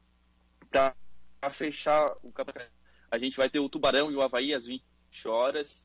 Tubarão que começou o campeonato mal, né? Hoje está na oitava posição, está se classificando, se, se, o campeonato acabasse agora, iria para o mata-mata, iria para as quartas de final, como eu falei, está com cinco pontos. Já o Havaí teve a demissão do seu técnico português, está com um técnico novo, está em terceiro colocado com 10 pontos. Então, assim, o Campeonato Catarinense, a partir dessa sétima rodada, vai ser muito desse baixo para cima para quem fica ali entre os quatro primeiros colocados uh, para ficar entre os quatro primeiros e conseguir o jogo de volta uh, nas quartas de final, Rafael. Mas amanhã também tem clássico na Espanha, clássico entre Real Madrid e Barcelona, que é o favorito. É, então, o Real Madrid e o Barcelona, o, na Champions League, na semana passada, o Barça empatou com o Napoli, né? Empatou uh, com o time italiano, fora de casa, e o Real Madrid perdeu em casa para o Manchester City. Então, assim, muita gente botava o Real Madrid como favorito, o Manchester City. O Manchester City tem toda aquela polêmica envolvendo o fair play financeiro. Por enquanto está fora das próximas duas Champions League. Então o, o, o, o Pep Guardiola foi lá, montou o, o seu time e viu a vitória na Champions League. Então o Barça tem um resultado melhor na Champions League, vem com um empate fora de casa contra o Napoli, mas o, o, que vale destacar é que as duas equipes vão ter muito desfalque. O, o Zidane, por exemplo, no Real Madrid não vai poder contar com seus três atacantes o Hazard, o Asensio e o Rodrigo, o brasileiro Rodrigo. Os do, o, o Hazard e o Asensio estão machucados e o Rodrigo está suspenso. Já o Kik Santien, que é na Barcelona, não vai, não vai contar já certo por lesão o Dembélé, o Soares e o Sérgio Roberto e o Jordan, que durante o jogo contra o Napoli ele teve que ser, ser substituído no finalzinho ali, porque, ou melhor, o zagueiro Piquet, estou confundindo, o zagueiro Piquet, ele teve que ser substituído, substituído devido a um torção ali no tornozelo, ele acabou sendo substituído no jogo contra o Napoli e é ainda uma dúvida, a gente não sabe se ele vai jogar contra o, o Real Madrid uh, no, Santiago, no Santiago Bernabéu, Rafael. E Edson, para a gente finalizar, como é, tá começando a temporada da Major League Soccer, é isso? Começa hoje? Começa hoje, a Major League Soccer continua em evolução, né, Rafael? O mercado em crescimento, a gente sabe que quando um americano pega alguma coisa para fazer, ele, ele vai fazer de tudo para dar, dar certo e pela primeira tá com seis franquias, né? Ainda está em construção, a MLS vem aumentando cada vez mais. Vai estrear a franquia de Miami, de Nashville. Assim, continua em total evolução. Em 2022 tem tudo para ter 30 franquias na MLS. Uh, ah, vem se consolidando cada vez mais dentro dos Estados Unidos. Fora dos Estados Unidos, a MLS ainda não é tão grande como os campeonatos europeus. Enfim, aqui no Brasil mesmo não tem um grande público a MLS. Mas dentro dos Estados Unidos Claro que ainda perde para as grandes principais ligas, mas tem público dentro dos estádios. O ano passado, quem ganhou o campeonato foi o Seattle Sounders, time do Lodeiro, né, Lodeiro Brasil, time do Rui Dias e time do João Paulo. João Paulo Luiz Botafogo, ano passado, foi contratado nessa intertemporada da MLS, nessa janela lá da, da, dos Estados Unidos. O João Paulo foi para o Seattle Sounders, já está fazendo gol na pré-temporada, já está fazendo gol. Então, é importante para a MLS, cada vez mais ganhando espaço em redes. A pesquisa recentemente, Rafael, só para fechar, da Soccer X, em uma empresa especializada em MLS, ficou em segundo lugar no quesito saúde financeira, uh, barra patrimônio, né? Então, assim, foram 17 franquias de 26, né, que presentes na MLS, nesse top 100 dos times uh, ranqueados ali nessa questão financeira. E curiosidade, Rafael, não existe nenhum brasileiro nesse ranking. Os times brasileiros vêm sofrendo muito com questão financeira, né? Muitas dívidas e nesse ranking de 100 times, a, a, a, os times brasileiros não existe nenhum. Então assim, a, a ML saúde financeira ela tem, está trazendo grandes astros para buscar público e isso está atraindo bastante o, o público dos Estados Unidos, Rafael. Tá certo, então, Edson Paduim trazendo as informações para o nosso ouvinte espectador. Muito obrigado, Edson, pelas informações que você presta aqui para a gente. E obrigado aí, um bom dia, um ótimo fim de semana para você. Volta na segunda-feira dentro do Central do Esporte, né? Obrigado, Rafael. Isso, segunda-feira a gente volta, eu e o Heitor Carvalho, às 11h30. Um bom final de semana para ti e para todos os seus ouvintes. Obrigado mais uma vez. Esse foi o Edson Padoim, então, trazendo as informações do esporte aqui pra gente dentro do Estúdio Cidade.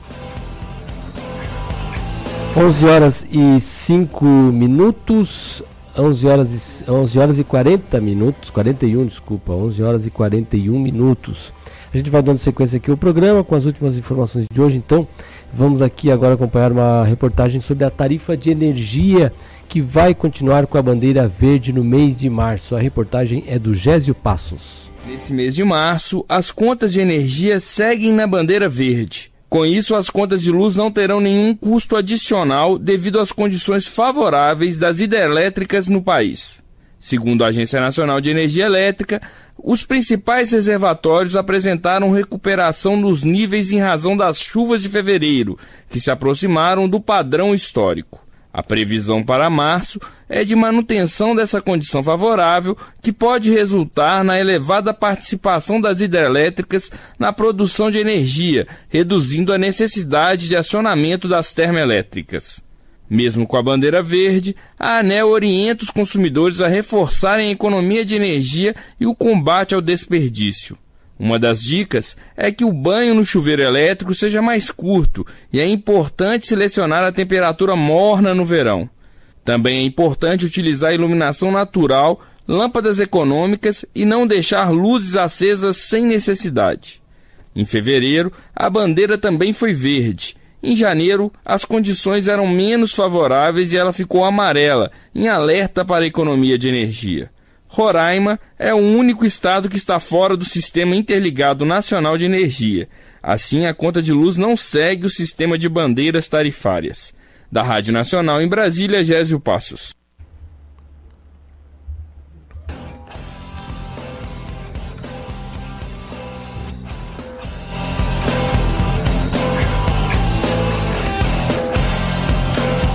A 11 horas e 43 minutos, a taxa de desemprego ficou em 11,2% em novembro de 2019 a janeiro de 2020. O índice caiu 0,8% ponto percentual em relação ao mesmo período do ano anterior, que era de 12%, mas subiu na comparação com o trimestre encerrado em dezembro. A época o percentual era de 11%. Os números foram divulgados nesta sexta-feira pelo IBGE.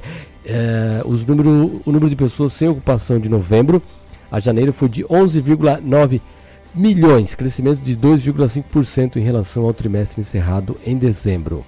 O número de pessoas com carteira assinada se manteve estável no trimestre de outubro a dezembro para o encerrado em janeiro, que foi de 33 milhões 670 mil para 33 milhões 710 mil pessoas. Já a taxa de informalidade entre os dois trimestres caiu 0,3 ponto percentual e ficou em 40,7%.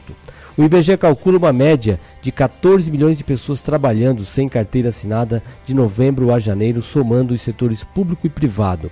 Os trabalhadores por conta própria somaram 24,6 milhões de pessoas, contingente semelhante ao do trimestre encerrado em dezembro de 24,5 milhões. 11 horas e 45 minutos. O Ministério da Saúde atualizou para 182 o número de casos suspeitos do novo coronavírus no país. Já é de 71 o número de suspeitas descartadas. Uma notícia positiva foi o anúncio de, de que três familiares do único paciente brasileiro confirmado com o Covid-19 não foram infectados com o vírus. A Organização Mundial de Saúde, por sua vez, elevou para muito alto, o maior possível, o risco mundial de epidemia do novo coronavírus e cientistas do Brasil e da Inglaterra sequenciaram o genoma do vírus detectado em São Paulo. Isso é fundamental para o desenvolvimento de vacinas e para a criação destes diagnósticos. E a gente vai ouvir agora então uma reportagem do Victor Ribeiro. Cientistas do Instituto Adolfo Lutz sequenciaram nesta sexta-feira o código genético do novo coronavírus. A descoberta torna possível encontrar a origem do vírus e facilita a pesquisa por tratamentos e vacinas. E para reduzir o risco de transmissão do novo coronavírus, o Ministério da Saúde lançou uma campanha publicitária. O foco da ação é nos hábitos de higiene e nas precauções sobre o contato físico entre as pessoas. A campanha também esclarece dúvidas sobre os sintomas de contaminação. Se você tiver febre, tosse ou dificuldade de respirar, evite locais com muita gente e ligue 136 ou procure uma unidade de saúde. Para se prevenir, sempre lave as mãos com água e sabão ou use álcool em gel. Cubra nariz e boca ao espirrar ou tossir. Use lenços descartáveis. Mantenha os ambientes bem ventilados e evite aglomerações se estiver doente. A ação publicitária custou 10 milhões de reais e circula na internet e em emissoras de rádio e TV. Além disso, o Ministério vai adotar nos próximos dias outras duas formas de se comunicar com o público por telefone celular. O secretário de Vigilância em Saúde, Wanderson Oliveira, informou que uma delas será por meio do aplicativo Coronavírus SUS um botão onde a pessoa vai dizer se ela está se sentindo mal. Eu tenho sinais e sintomas compatíveis com o coronavírus, então são botões bem simples. Tem uma área de dicas, então as pessoas vão poder baixar e saber como se prevenir, como se cuidar. Tem o número do telefone e vamos dar também a possibilidade de para que a partir do aplicativo a pessoa possa encontrar a unidade de saúde mais próxima para poder atender. Wanderson Oliveira acrescentou que outra forma de se comunicar com o público será por meio de mensagem de texto para quem estiver perto dos aeroportos internacionais. Todas as pessoas que chegarem próximas do aeroporto receberão uma mensagem que vai dizer mais ou menos o seguinte: se você esteve em um país com transmissão do vírus em até 14 dias e apresentar febre, tosse ou falta de ar, ligue para 136 ou procure uma unidade de saúde. E embaixo tem um link que é saúde.gov.br barra coronavírus para que ele possa obter mais informações. O Ministério da Saúde também usa o WhatsApp para tirar dúvidas e desmentir boatos, as fake news. Se você receber alguma mensagem sobre doenças e tratamentos, pode enviar para o Ministério e checar se é verdadeira. O número é 61 99 289 4640. Vou repetir: 61 99 289 4640. No balanço mais recente divulgado nesta sexta-feira, o Ministério da Saúde registrou 182 casos suspeitos para o novo coronavírus e descartou 71. Até agora, somente uma pessoa teve confirmação para o novo coronavírus e cumpre isolamento em casa. Os estados com os maiores números de casos suspeitos até agora são os de São Paulo, com 66 notificações, Rio Grande do Sul, com 27 e Rio de Janeiro, com 19 pessoas que têm os sintomas, mas ainda aguardam resultados de exames de laboratório.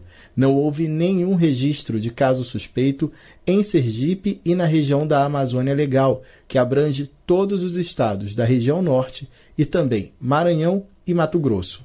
Da Rádio Nacional em Brasília, Vitor Ribeiro. E com o primeiro caso de coronavírus confirmado no Brasil, né, a divulgação de informações corretas, hábitos de higiene e controle de rodovias, portos e aeroportos são as principais medidas para conter o avanço da doença no país. É, vamos conferir também a, repórter, a reportagem de Regina Pinheiro, reforçando também este assunto. Água, sabão e soluções à base de álcool. Essas são as principais armas para prevenir o Covid-19, doença causada pelo novo tipo de coronavírus que já teve um caso confirmado no Brasil.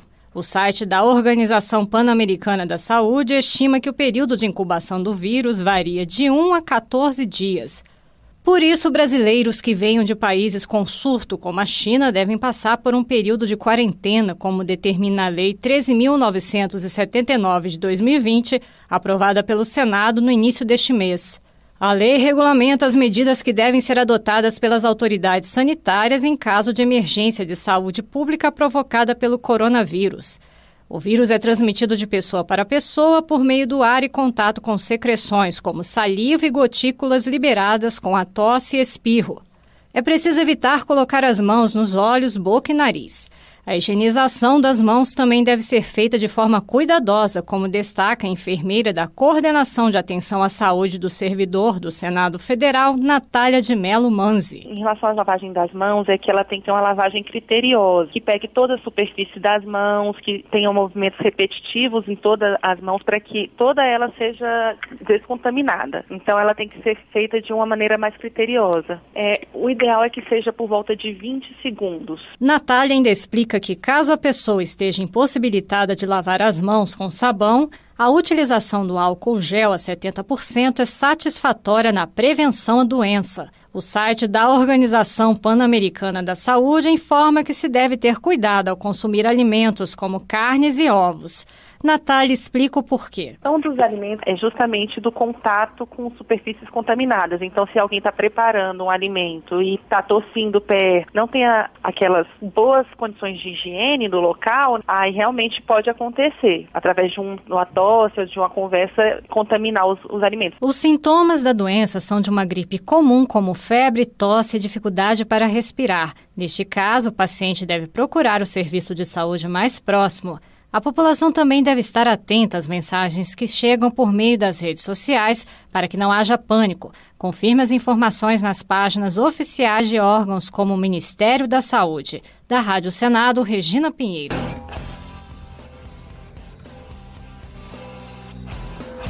Onze horas e 52 minutos. Estamos aqui com as últimas informações de hoje do Em Dia com a Cidade.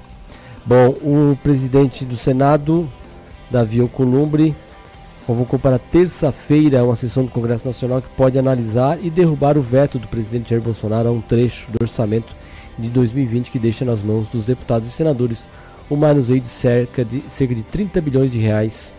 Governo e parlamentares caminhavam para fechar o acordo, mas a relação de que o presidente distribuiu mensagens convocando seus seguidores às ruas para um protesto no dia 15 de março contra o Legislativo negou, levou a negociação de volta à estaca zero. Bom, e vamos terminar o programa com mais algumas curiosidades sobre o dia 29 de fevereiro. Então, é, existem estranhas marcas associadas ao dia bissexto.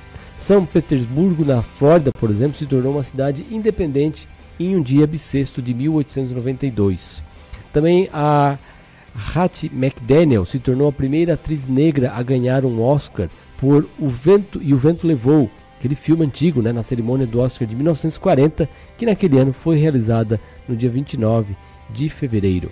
Na Dinamarca, o dia 29 de fevereiro é o momento em que a mulher propõe casamento para o homem. Se ele recusar, precisa dar 12 pares de luva para ela, em uma tradição que existe desde o Império Romano. Na Finlândia, os homens precisam dar um tecido para uma saia. Os astrólogos dizem que as pessoas nascidas no dia bissexto têm habilidades extraordinárias, reflexo da, da peculiaridade do dia em que nasceram. Né? Então, algumas curiosidades. O Código Civil Chinês, eh, de 10 de outubro de 1929, sugere colocar como data legal de um bebê bissexto o dia 28 de fevereiro. Em Hong Kong, o dia considerado é o dia 1 de março, como a gente viu aqui no Brasil, né? Tem que, hoje em dia tem que colocar 29 de fevereiro. No meio artístico, alguns artistas. É, o Rei Charles nasceu no dia 29 de fevereiro. O Jarul nasceu também no dia 29 de fevereiro. E um outro cantor aqui que eu gosto muito de ouvir, algumas tem uma música famosa em francês, chama Khaled. Tem uma música chamada Aisha. É, o Khaled também nasceu no dia 29 de fevereiro. Então, com essas curiosidades, é, informações aqui para você, nós vamos encerrando o Estúdio Cidade aqui deste sábado, 29 de fevereiro.